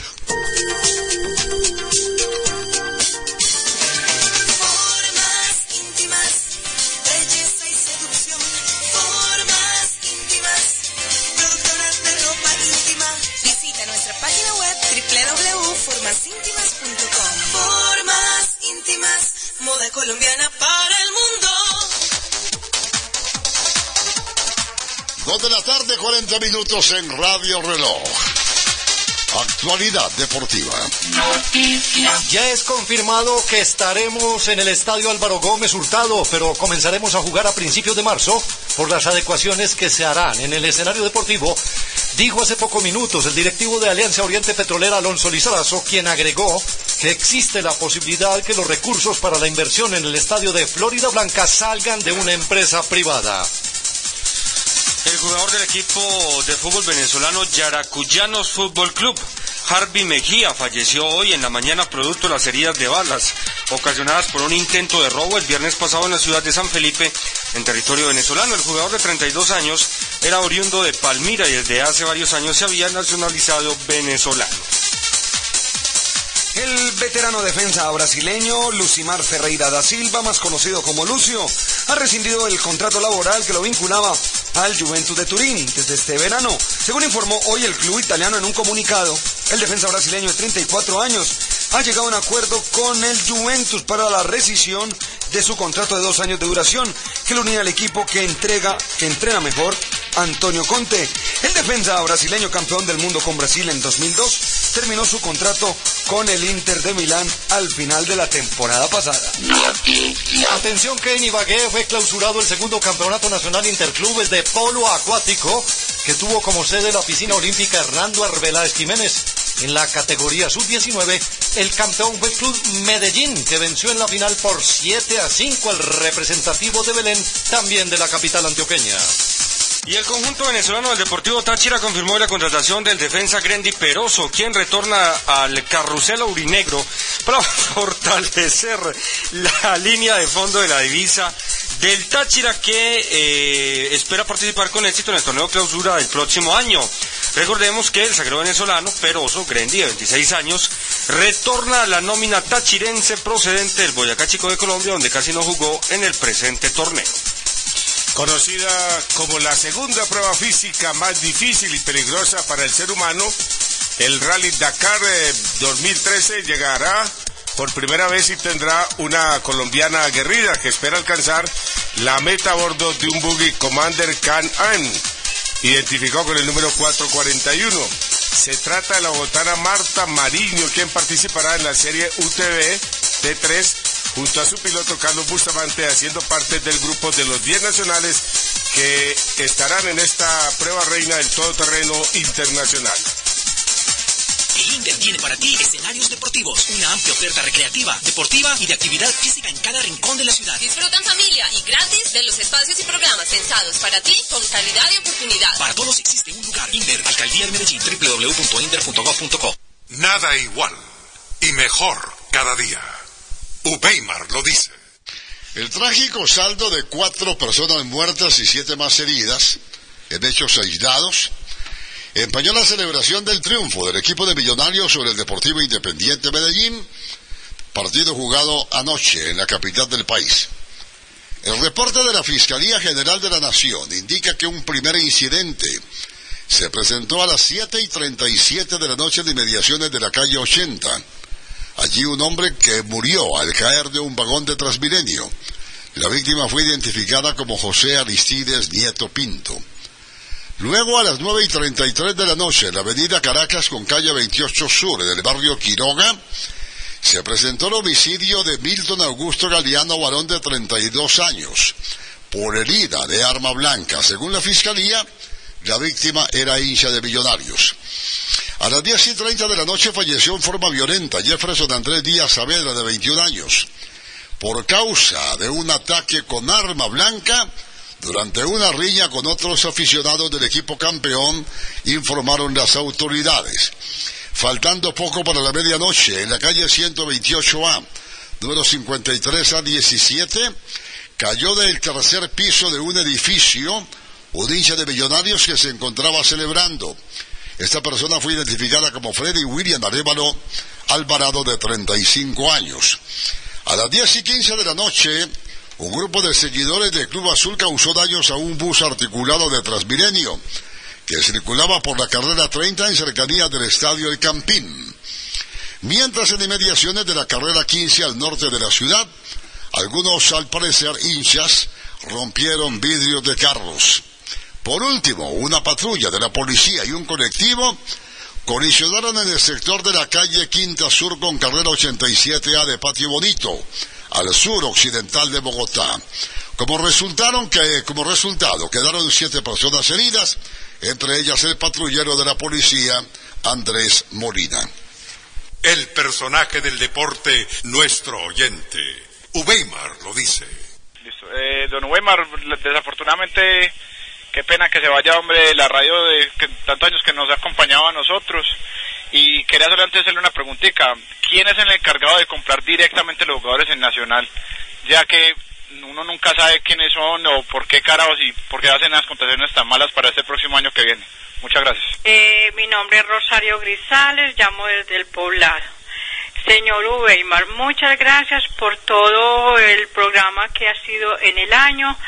Eh, hace mucha falta, sus colaboradores son excelentes, pero usted hace mucha falta. Gracias Medellín por habernos dado tanta alegría. Hasta el último minuto. Mil gracias, hasta luego. Eh, habla Pedro Hernández Álvarez de aquí de Marrique. A no voy para todo el cuerpo eh, de periodismo que mucha salud y una feliz Navidad y también que, que, que, que, como el Medellín, pues también que una felicitación es que eh, luchó con, con, la, con el fusil en la mano. Y que las contrataciones, que le a conservar mucho las contrataciones, no, no hablan mucho al público, porque hasta para eso le dañan las contrataciones al Medellín. Porque esperen hasta, hasta enero, que ahí sí que con gente que echen la firme y listo. Pero por ahora que no, no, hablen mucho, porque hemos dicho, se, daña todo y, y, y se mata el barco. Y una, una, una Navidad para todo, para, para todo Medellín. gracias. Muy buenas tardes de parte de Guillermo Loaiza de aquí de Parque Los Colores. Eh, darle gracias por todo lo, que nos han hecho ese grupo de trabajo por el deporte, pero lamentamos que se van a ir de la emisora. Entonces van para un canal que nadie, casi nadie lo oye. Yo no, yo me acá sin, sin, ver el, programa. Quisiera saber para qué canal va y, y, en qué, y, y qué ya se coge. Gracias y buenas tardes. Gracias, buenas tardes. A felicitar de todo corazón a los hinchas del Medellín. Yo soy hincha roja. A felicitar a los jugadores que hicieron un gran partido ayer y, eh, y, al directivo, al señor Julio Roberto Gómez, que nos sacó de un embrollo muy grave durante este semestre. Felicitarlo a él y agradecerle. Y una preguntita, ¿por qué no hubo trofeo para su campeón, solamente medallas? ¿Será porque no era nacional? Muchas gracias. Eh, gracias, mi nombre es Gustavo de San Antonio de Prado. Hombre, una felicitación muy grande para todos esos berracos jugadores del Medellín. Le pusieron lo que no le pusieron otros jugadores de más nómina. Felicitaciones a todo el cuerpo técnico, a toda la dirigencia, empezando por el doctor Julio Roberto, a Bolillo, a todos los jugadores. Así es que se juega el fútbol. Y hombre, una recriminación muy grande para Biafara y para Pardo, jugadores con experiencia, con tanto recorrido. ¿Y cómo van a dejar al equipo tirado en plena final, hombre, por ponerse en alegar pendejadas que a la postre no sirvieron de nada, sino para quitarle y restarle al equipo la posibilidad de haber alcanzado la cesta? De todas maneras, estamos muy contentos y muchas gracias y felicitaciones a todos. Eh, contesto a dos de las preguntas. ¿Quién contrata en Nacional? ¿Hay una comisión técnica? Pero es que tanto empresario mete la mano. No, no, no. Yo, pues, a partir de lunes, porque tiene mucha, pues no. Pero otro se hubiera quebrado hacía mucho tiempo. Y lo del trofeo, sí hubo trofeo para el subcampeón, a Medellín le entregaron trofeo. A lo mejor fue porque no mostraban las imágenes en televisión, pero que trofeo para Medellín sí hubo y que lo recibió también. Querido niño Dios, este año me porté muy bien. Casi no peleé con mi hermanito e hice todas mis tareas. Creo que me merezco un cochecito para pasear a mis muñecas. Desde el 11 de diciembre, obsequiale a tu hija un regalo hecho especialmente para ella. Mi pequeño cochecito. Un hermoso coche de juguete para pasear sus muñecas. Adquirirlo es muy fácil. Recorta el cupón que se publicará los martes y miércoles en el colombiano o cubo, más 19,900 pesos. Y reclama en los centros de atención al cliente del colombiano tu cochecito. Más información en el 339-3333. El colombiano. El deporte es vida. Ubeimar lo dice. Qué barbaridad, ¿no? Oiga, ¿usted eh, se acuerda de Oye, Carlos? Cuando está hablando aquí, qué barbaridad, es que tengo este aparatico, este iPad, que esto funciona con esa cosa de claro. Qué servicio tan malo, hombre. Sí. Pero malo. No es claro, no, no. entonces. No hay derecho, hombre. No hay derecho. Es que hace- hacen con el usuario lo que les da la berraca gana. Y el gobierno ahí, la, la viendo, la viéndole las medias a, a los dueños de, de- de- de esa porquería de servicio. Y la multaron de 10 millones de pesos, Ah. ¿cómo le parece? Y la multa de 10 millones. que vea, la- lo multamos 10 millones de pesos. Para claro, nada. Ya preguntar Mauricio. No, le- pero por cada 10 millones que, que, que, que, que, que pagan de multa ganan por ahí mil millones, ¿no? Tumbando los clientes. Qué servicio tan malo ese de claro, pero es que es horrible. ¿Qué ibas a decir, hijo? No, iba a decir antes del invitado de Adolfo, a propósito del fútbol internacional, que leo con asombro el diario Marca con este titular. Carlos Saucedo, aquel hombre que pasó por Medellín, el boliviano, sin pena ni gloria, nunca hizo un gol. Carlos Saucedo, el Messi boliviano. Entonces empiezo a leer pues el porqué, si es que hay, algo. Goleador, ¿o Y dice lo siguiente, eh, Carlos Saucedo, jugador del San José de Oruro, subcampeón en Bolivia, anotó este año 40 goles en 43 partidos. Puede ser. Y en el Medellín no hizo Nada. No. El Messi boliviano. no hizo uno. Marcó 40 goles. a- En 43 Pero, partidos. pero vos estás seguro que fue el mismo que pasó Sí, por claro. Medellín. Véalo acá, mire, le La foto, sí. Ah, veo la foto. Se lo conoció. Una Ah, cosa sí, parecía a la de claro. Vélez. El Cholito. Saucedo, ahora dicen el Messi boliviano. No, no. 40 goles en 43 partidos. Pero la Se cifra le cae es- una lágrima a Julio es representativa. Eso, yo, yo, yo- yo no sé por qué pasa, pero hay muchos jugadores que en otros equipos hacen buena labor, vienen al Medellín al Nacional y nada de nada, pero de nada. ¿Se acuerda Qué cuando, Qué pecado. ¿Se acuerda cuando Bahiano sale de Nacional y que cada ocho días hacía goles de tiro libre? Cuando volvió a Brasil, que acá les contaba, hombre, Bahiano, el, el que pasó por Nacional, que nunca le pegó bien a un... a un- Pero sí, hola, pero sería el mismo Bayano. No dice- dicen que fue un primo. Sí, porque sí, en Brasil, en Brasil hay, cuatro, hay, hay 500 Bayanos, sí. hay 800 Robinho. Y en Boca jugaba muy bien. Ah, da, da Silva hay como 4000. Fernandinho. Fernandinho, cualquier cantidad. Adolfinho, Ah, no, eso sí, no, Adolfinho hay 780. Pero nosotros tenemos el titular. Ca- Camiliños hay como Ah, mil- no, ese sí. 1400. Ramalos Mauriciño. Mauriciños hay como 900. Luquiñas. Eso, eso- eso es lo que le pasó. Urreíñas. Lo que le pasó a Botero hace muchos años, cuando trajo Iscazabará, que era muy famoso Ah. en Brasil, y se trajo el que no era con la rodilla podrida. ¿Se acuerda de esa, esa, esa La- la- el africano que estuvo en publicidad? Medellín. Que no era ese. Festus Agú. Festus Agú. El nigeriano, Festus Agú. Ya me equivocaron en, en el Medellín. Trajeron Eh, otro. trajeron el que no era también, a Festus Agú. ¿Se acuerda el africano? Un nigeriano, eh, eso No, pues, con el 99 y algo Sí, así. no, pues usted tiene buena memoria. ¿Cómo, cómo- cómo- cómo sería de malo que me acuerdo del Fernando? Sí, señor, pero sí nos debemos de acordar de las cápsulas de Carreño. Acompáñenos en el gran salto de blog a diario de fútbol y medios de comunicación en Internet. Cápsulas de Carreño donde su opinión cuenta. Cápsulas de Carreño. Todo el fútbol profesional, nacional e internacional. Secciones especiales. El fútbol del mundo en Cápsulas de Carreño. Dirección electrónica www.cápsulas.com.co. Cápsulas de Carreño.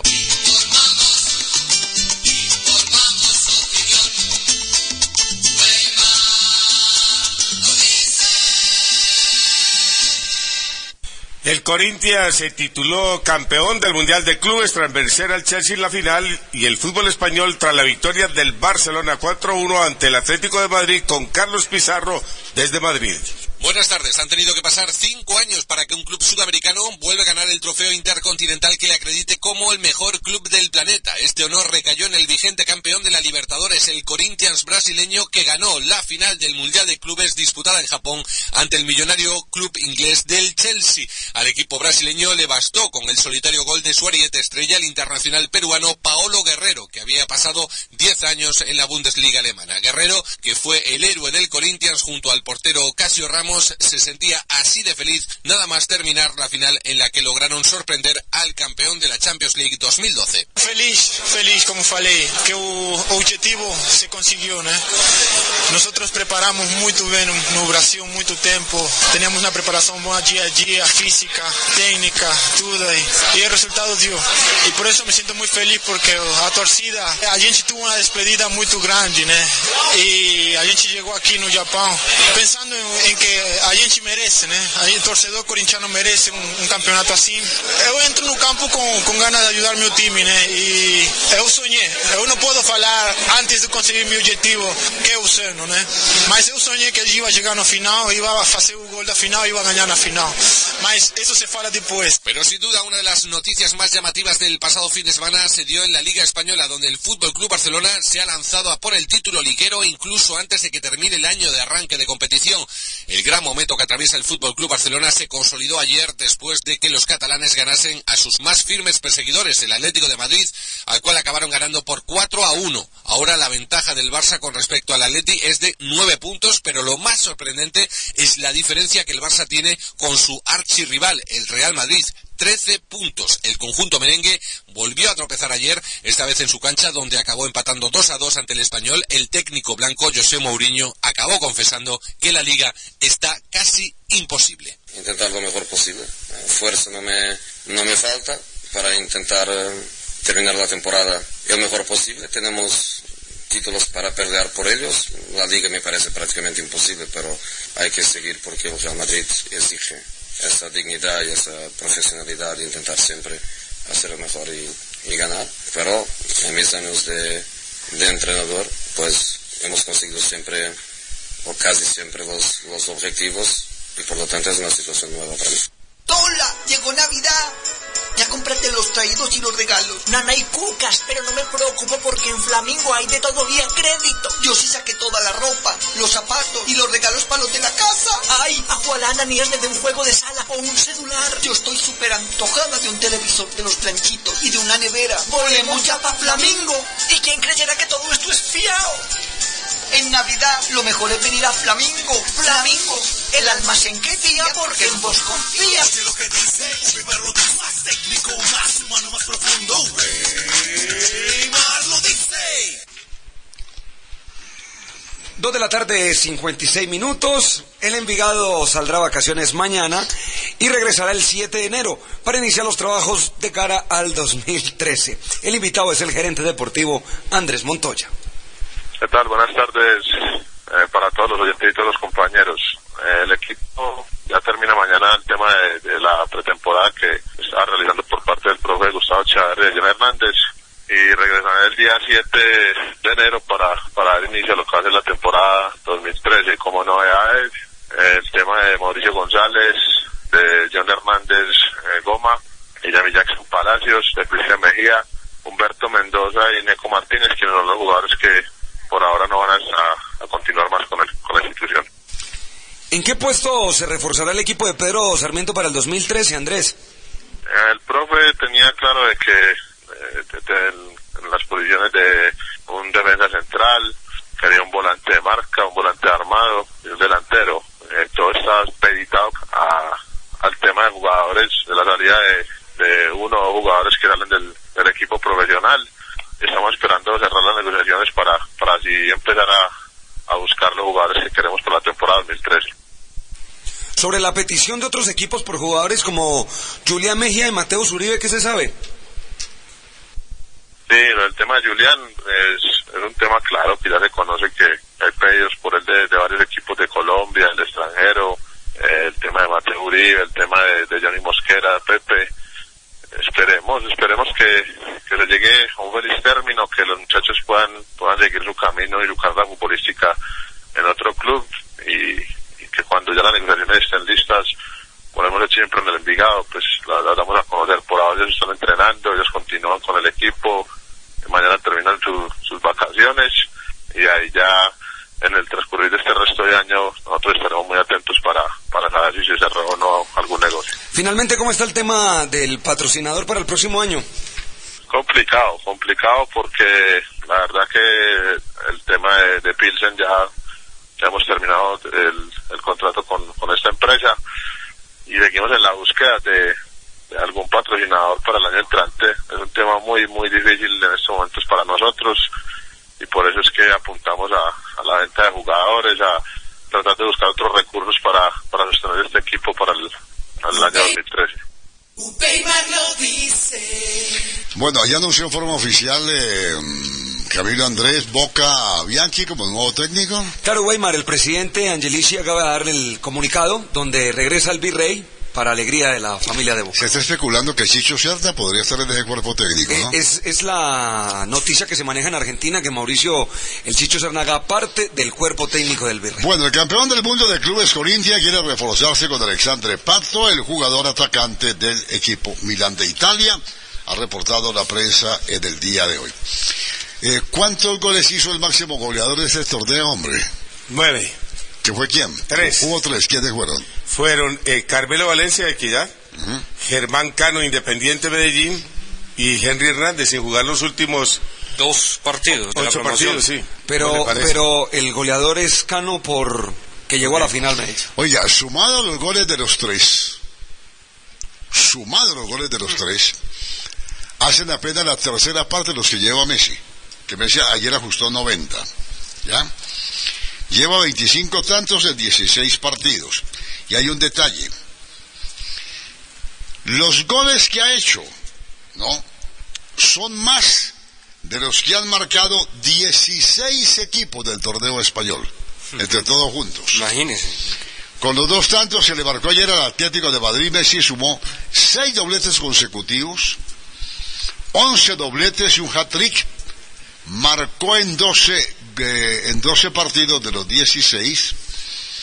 Es que las cifras son realmente impresionantes. Y le ¿no? queda un partido aún, ¿no? Pero eso comparado con lo que a uno sí le da como pena, ¿no? Y le lleva siete goles a Falcao García. Bueno, última nota, juegos departamentales. Mañana Weimar y oyentes serán clausurados en el municipio antioqueño de Yarumal, ya prácticamente campeón Medellín, una ventaja pero muy grande sobre el segundo que es Itagüí. Medellín tiene 484 puntos, supera por 162 a Itagüí y el tercero es Envigado. Destacamos que a esta hora avanza la semifinal en el fútbol masculino entre el Carmen de Iboral y Apartadó. Y terminado este encuentro, ahora en la tarde, vendrá el otro partido entre el local Yarumal y el representante del área metropolitana que es Bello. Mañana serán clausurados estos juegos en Yarumal.